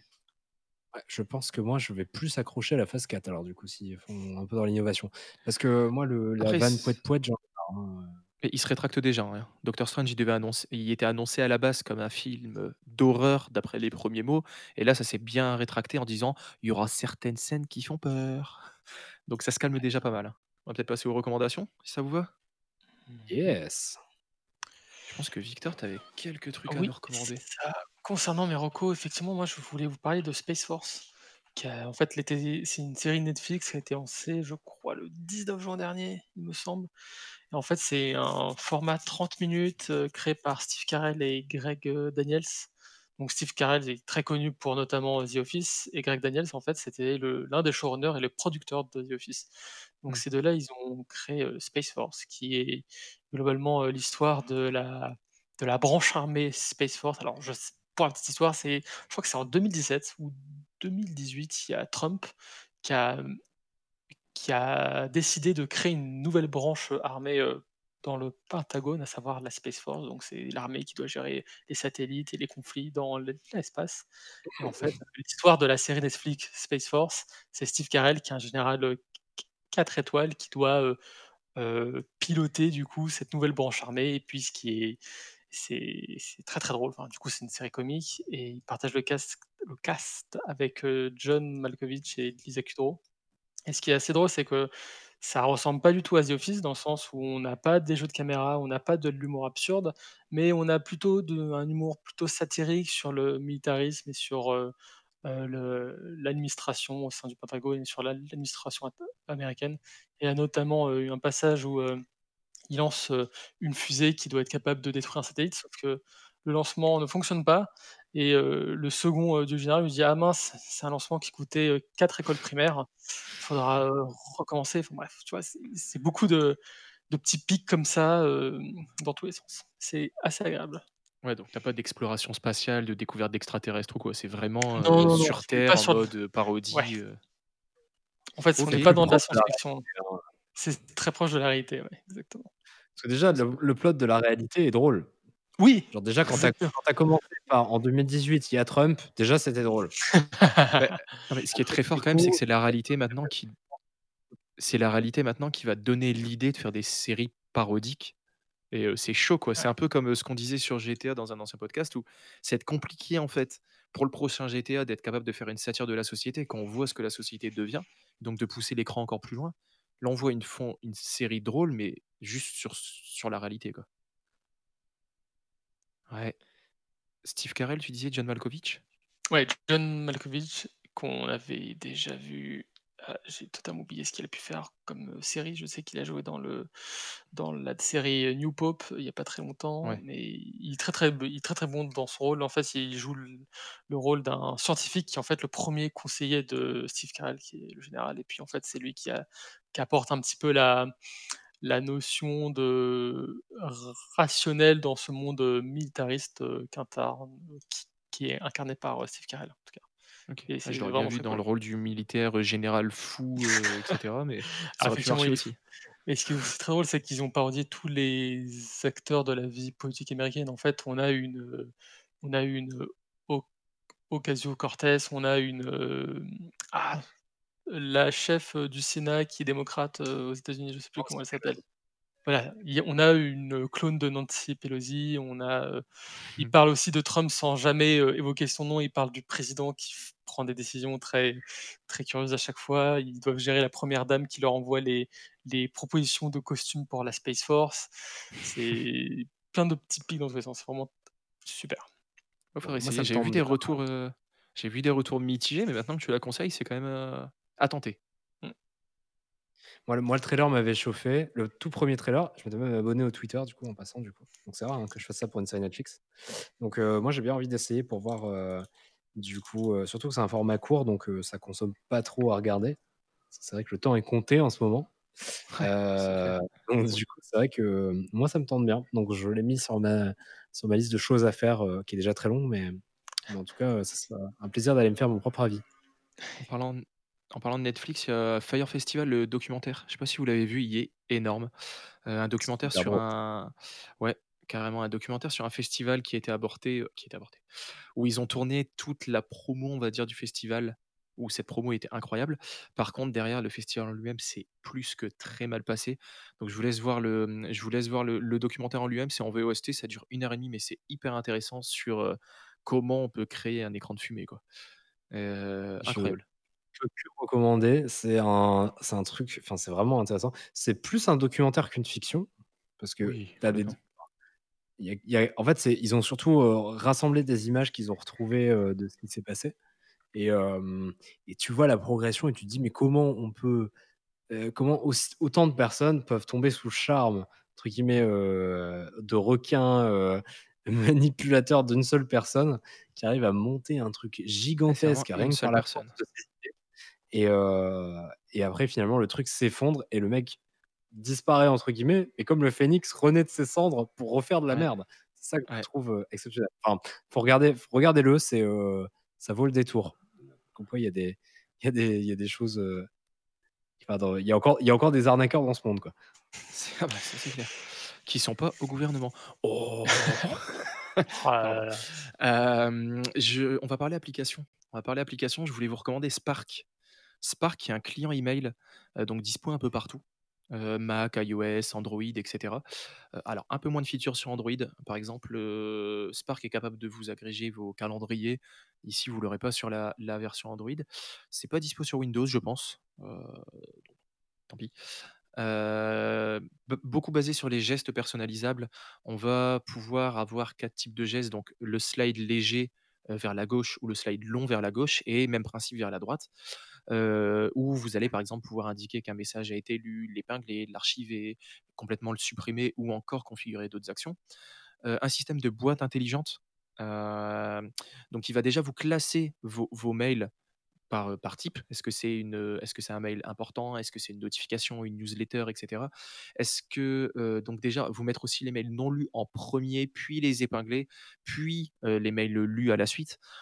C'est désactivable, mais, c'est vraiment une fonction qui est intelligente. Une synchronisation des comptes et cetera, au également. C'est vraiment ce que je recherchais moi dans l'application, c'est la possibilité via un compte Spark de, par exemple, si vous avez l'application sur moi, j'ai commencé à le configurer sur mon téléphone sur Android. Heu, j'ai rajouté, heu, 3-4 comptes mails différents. Quand je l'ai installé sur mon Mac, je me suis connecté avec mon compte Spark. Il m'a retrouvé automatiquement la configuration de tous mes comptes, la configu mes paramètres, les gestes que j'avais faits, mes dossiers, est-ce que j'étais en boîte intelligente ou pas et cetera. Hem et donc ça et le thème de couleur aussi qui est synchronisable ou non. Très bien pensé ça par contre. Vous pouvez s'il y a certaines applications qui le qui le synchronisent de base, là vous pouvez demander que ce soit pas synchronisé. Par exemple sur mon téléphone, il est pas en dark mode, mais sur mon Mac, il est en dark mode. Heu, hyper pratique. Heu et des fonctionnalités aussi d'utilisation à plusieurs, heu, via un abonnement payant. Mais, vous pouvez commenter à plusieurs un mail, commencer à l'écrire ensemble. Il y a vraiment un côté très collaboratif si vous êtes, une équipe, et que vous bossez sur un même projet. Ce côté-là est hyper pratique. Après vous avez des trucs classiques comme la gestion de vos signatures, des send letters, donc des, vous pouvez retarder l'envoi d'un mail. Ça c'est hyper pratique aussi. Transformer un mail en tâche, Ouais, je pense que tu l'utilises aussi SH, hein, tu disais? Ouais, moi je suis gros utilisateur de Spark depuis, heu, au moins 1 an et demi. Heu, je suis passé par plein d'applications de mails différentes, heu, sur macOS. Le client par défaut me me convenait plus. Il me manquait, en fait, quand je pense que quand tu passes le plafond des 50 emails importants dans la journée Mmh. En gros, globalement, le client par défaut, ça va plus parce que tu te retrouves à tout laisser en non lu puis tout est mélangé et puis, ah, tu commences à faire des filtres intelligents, mais ça suffit pas. En fait, finalement, ce que j'ai beaucoup apprécié avec Spark, c'est, heu, il trie un peu le bon grain de livret et tu vois, il te met tes mails importants par-dessus, les mails, heu, de notification, sur, tes newsletters, tu peux tous les les dégager d'un coup et Ouais. il est plutôt pas mauvais pour, arriver à savoir ce qu'est une notification et ce qu'est un ce un une un mail d'une vraie personne. Et du coup, moi, ça me permet ça a bien augmenté ma productivité, hein, quand même. Et moi, ce que j'apprécie particulièrement aussi, c'est que tous les settings sont synchronisés. Donc c'est-à-dire que tu te connectes avec un seul compte et il rapatrie tous tes comptes mails d'un coup, par exemple. Et aussi, ce que j'aime bien, c'est genre toutes mes signatures, elles sont rapatriées entre le mobile et le et le et le desktop, qui fait que si je change ma signature, bah, elle est changée de l'autre côté, tu vois?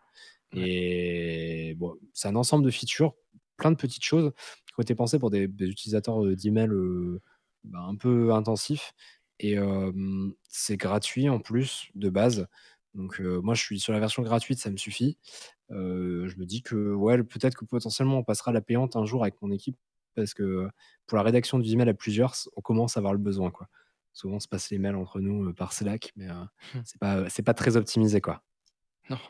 Tu utilisais Inbox toi avant, heu, tu disais Victor? En fait, moi j'avais un tout petit peu lisé utilisé Inbox et j'avais beaucoup de camarades qui l'utilisaient, mais j'étais jamais passé vraiment dessus. Mais en tout cas, je retrouve des fonctionnalités qui avaient fait le succès de Inbox et là, je viens de le télécharger sur mon téléphone et je le configurerai, dans les prochaines heures Ouais, il y a un heu, côté un ludique et tout, tu vas voir. Ouais. Bah, tu nous diras ce que pensé. ça me plaît bien, ouais. Mmh. Tu voulais, heu, tu avais une autre reco, je pense, Victor? Yes, exact.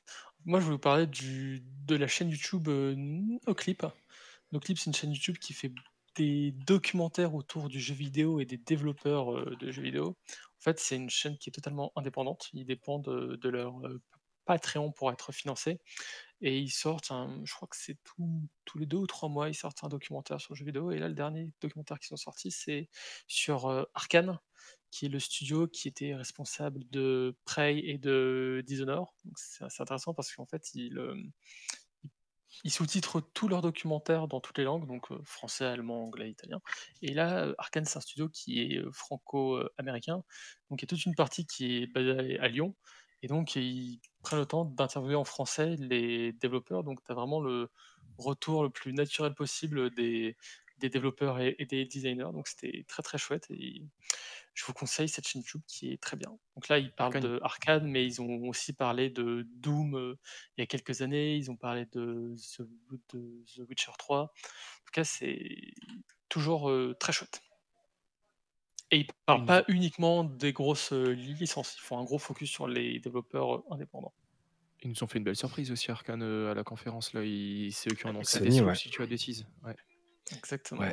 Ça avait l'air très très sympa comme jeu, enfin en tout cas très graphique, une DA assez, euh, assez particulière. Ça avait l'air d'être assez différent pour un FPS. Euh, et moi, ça m'a hypé pour un FPS qui est rare, puisque je suis vraiment pas FPS à la base. Donc, euh, ouais, je suis, franchement, je, j'ai bien envie de voir ce qu'ils vont nous faire Arkane. Et du coup, euh, ce, ce reportage est hyper intéressant, je pense. ouais, ça l'est. Ouais. Et je vois, ils, proposent d'autres choses aussi, pas que des gros jeux.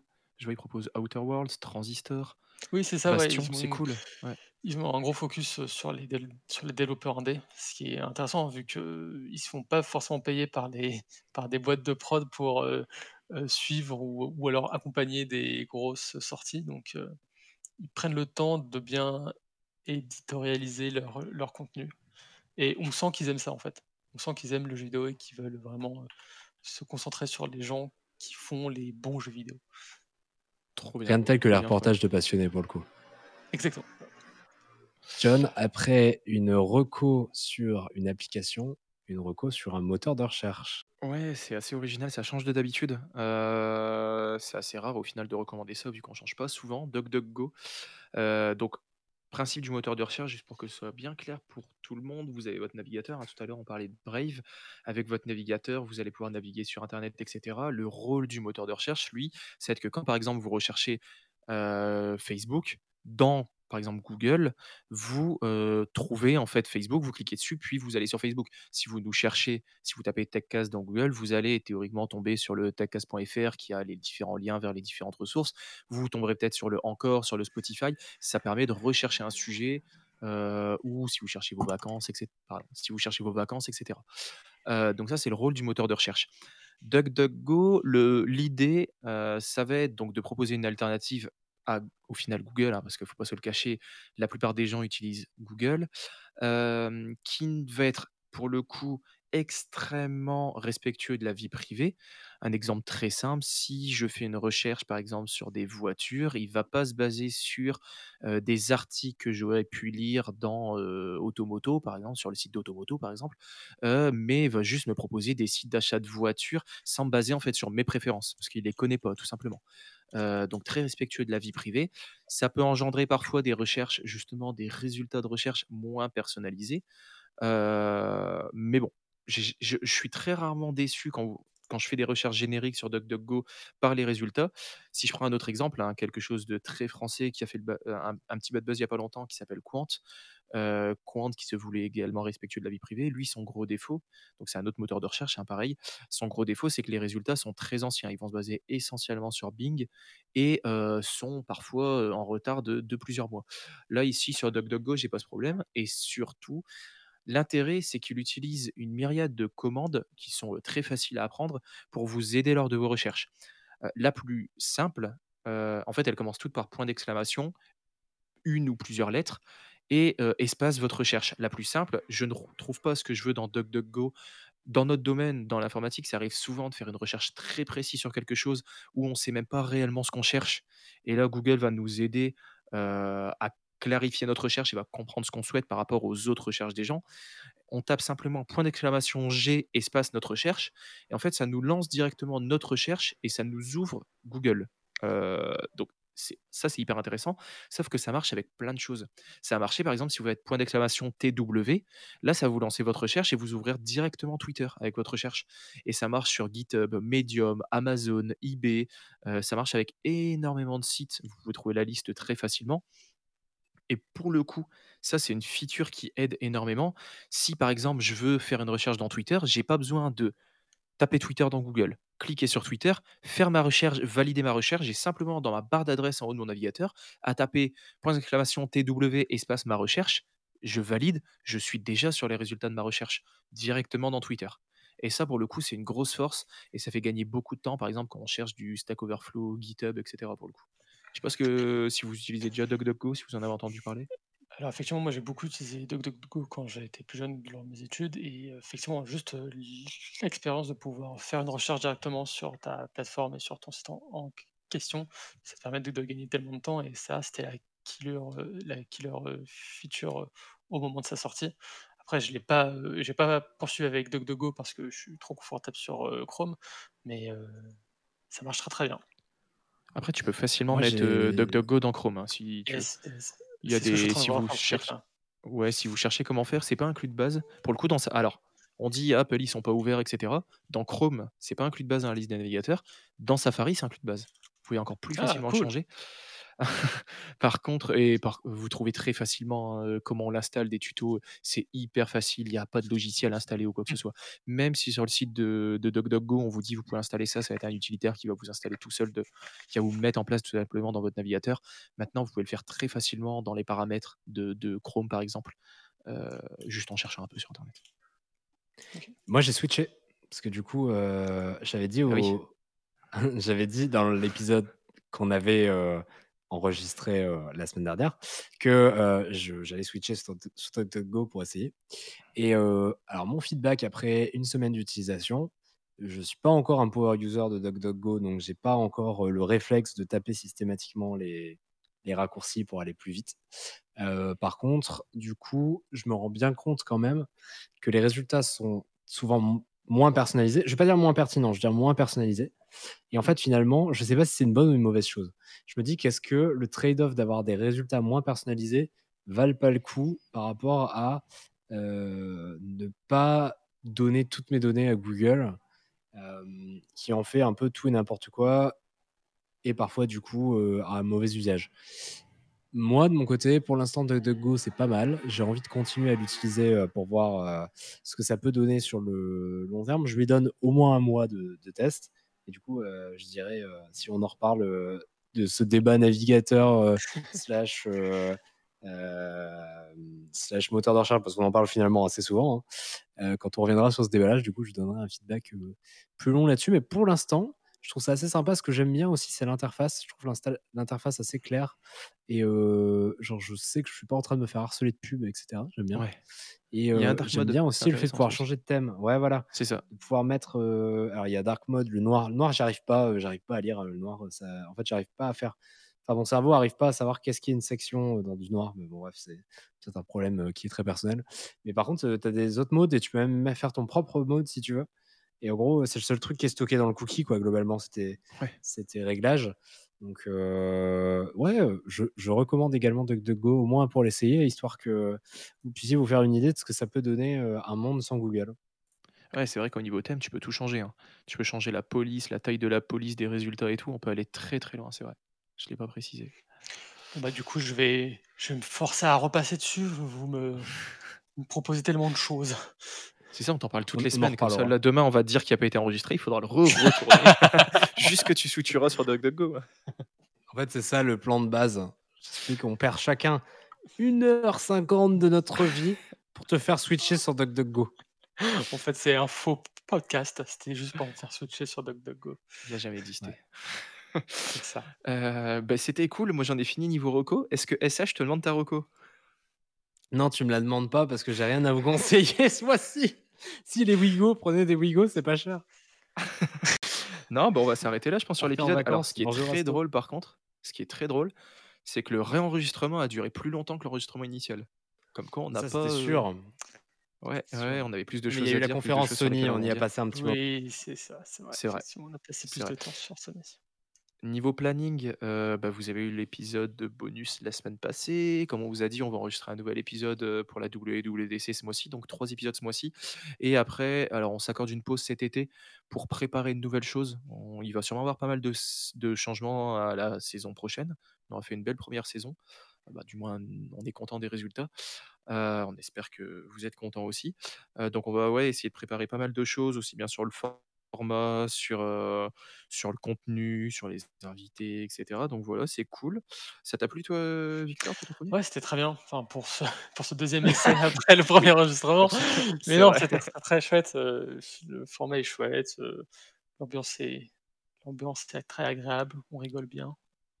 C'est Et cool. puis, vous voulez me faire installer plein de nouveaux navigateurs. euh, C'est un plaisir. J'avoue, euh, bah. Mais euh, ouais, du coup, c'était vraiment cool de passer un an à, enregistrer des podcasts sans aucun sans aucune limite. On n'avait pas vraiment, on avait un format, mais finalement c'était très libre et euh, c'était très agréable. Et du coup, en fait, là, on va revenir à quelque chose peut-être de différent. on va bosser très sérieusement cet été et on va essayer de vous faire un, podcast encore un peu plus peaufiné avec des, nouveautés. Qu'on espère euh, vous apprécierez. On espère que vous serez toujours là quand on va revenir euh, euh, à la fin de l'été. J'en doute pas, j'en doute pas. Vous pouvez nous retrouver sur Twitter comme d'habitude, euh, colmish pour SH euh, que vous retrouvez ici, arrobase J7N pour moi. Et toi, euh, Victor, on peut te retrouver? On peut me retrouver aussi sur Twitter avec arrobase chabarnac avec un K à la fin. Donc c'est un chat et un tabarnak, faut, sauf que vous retirez le T au chat et Ah. vous laissez le barnac euh, à tabarnak. Voilà. Je vais le mettre dans la description, ce sera plus simple, je pense. Et, euh, et non, mais on va en faire le titre de l'épisode. Ah ouais, carrément. Ça peut être rigolo. De toute façon, oui, ce sera dans le titre. À chaque fois, il y a le nom de l'invité dans le titre. Et, euh, et pareil, vous pouvez nous retrouver sur le Discord. Là, par exemple, on a enregistré sur le Discord. C'est même facile si vous voulez passer. Même pendant un podcast, etc. C'est assez facile si vous avez un mot à dire sur un sujet ou quoi que ce soit. Pas spécialement pendant tout le podcast, si vous voulez juste passer vite fait. C'est discord.techcast.fr. J'ai eu un petit blanc. Et, bah, et voilà, je pense que c'est tout pour nous. On se retrouve pour le prochain épisode. On se retrouve pour le spécial de la WWDC. Et puis après, petite pause et on se retrouvera plus tard. Allez, ciao, ciao. Merci beaucoup. Au revoir. Ciao.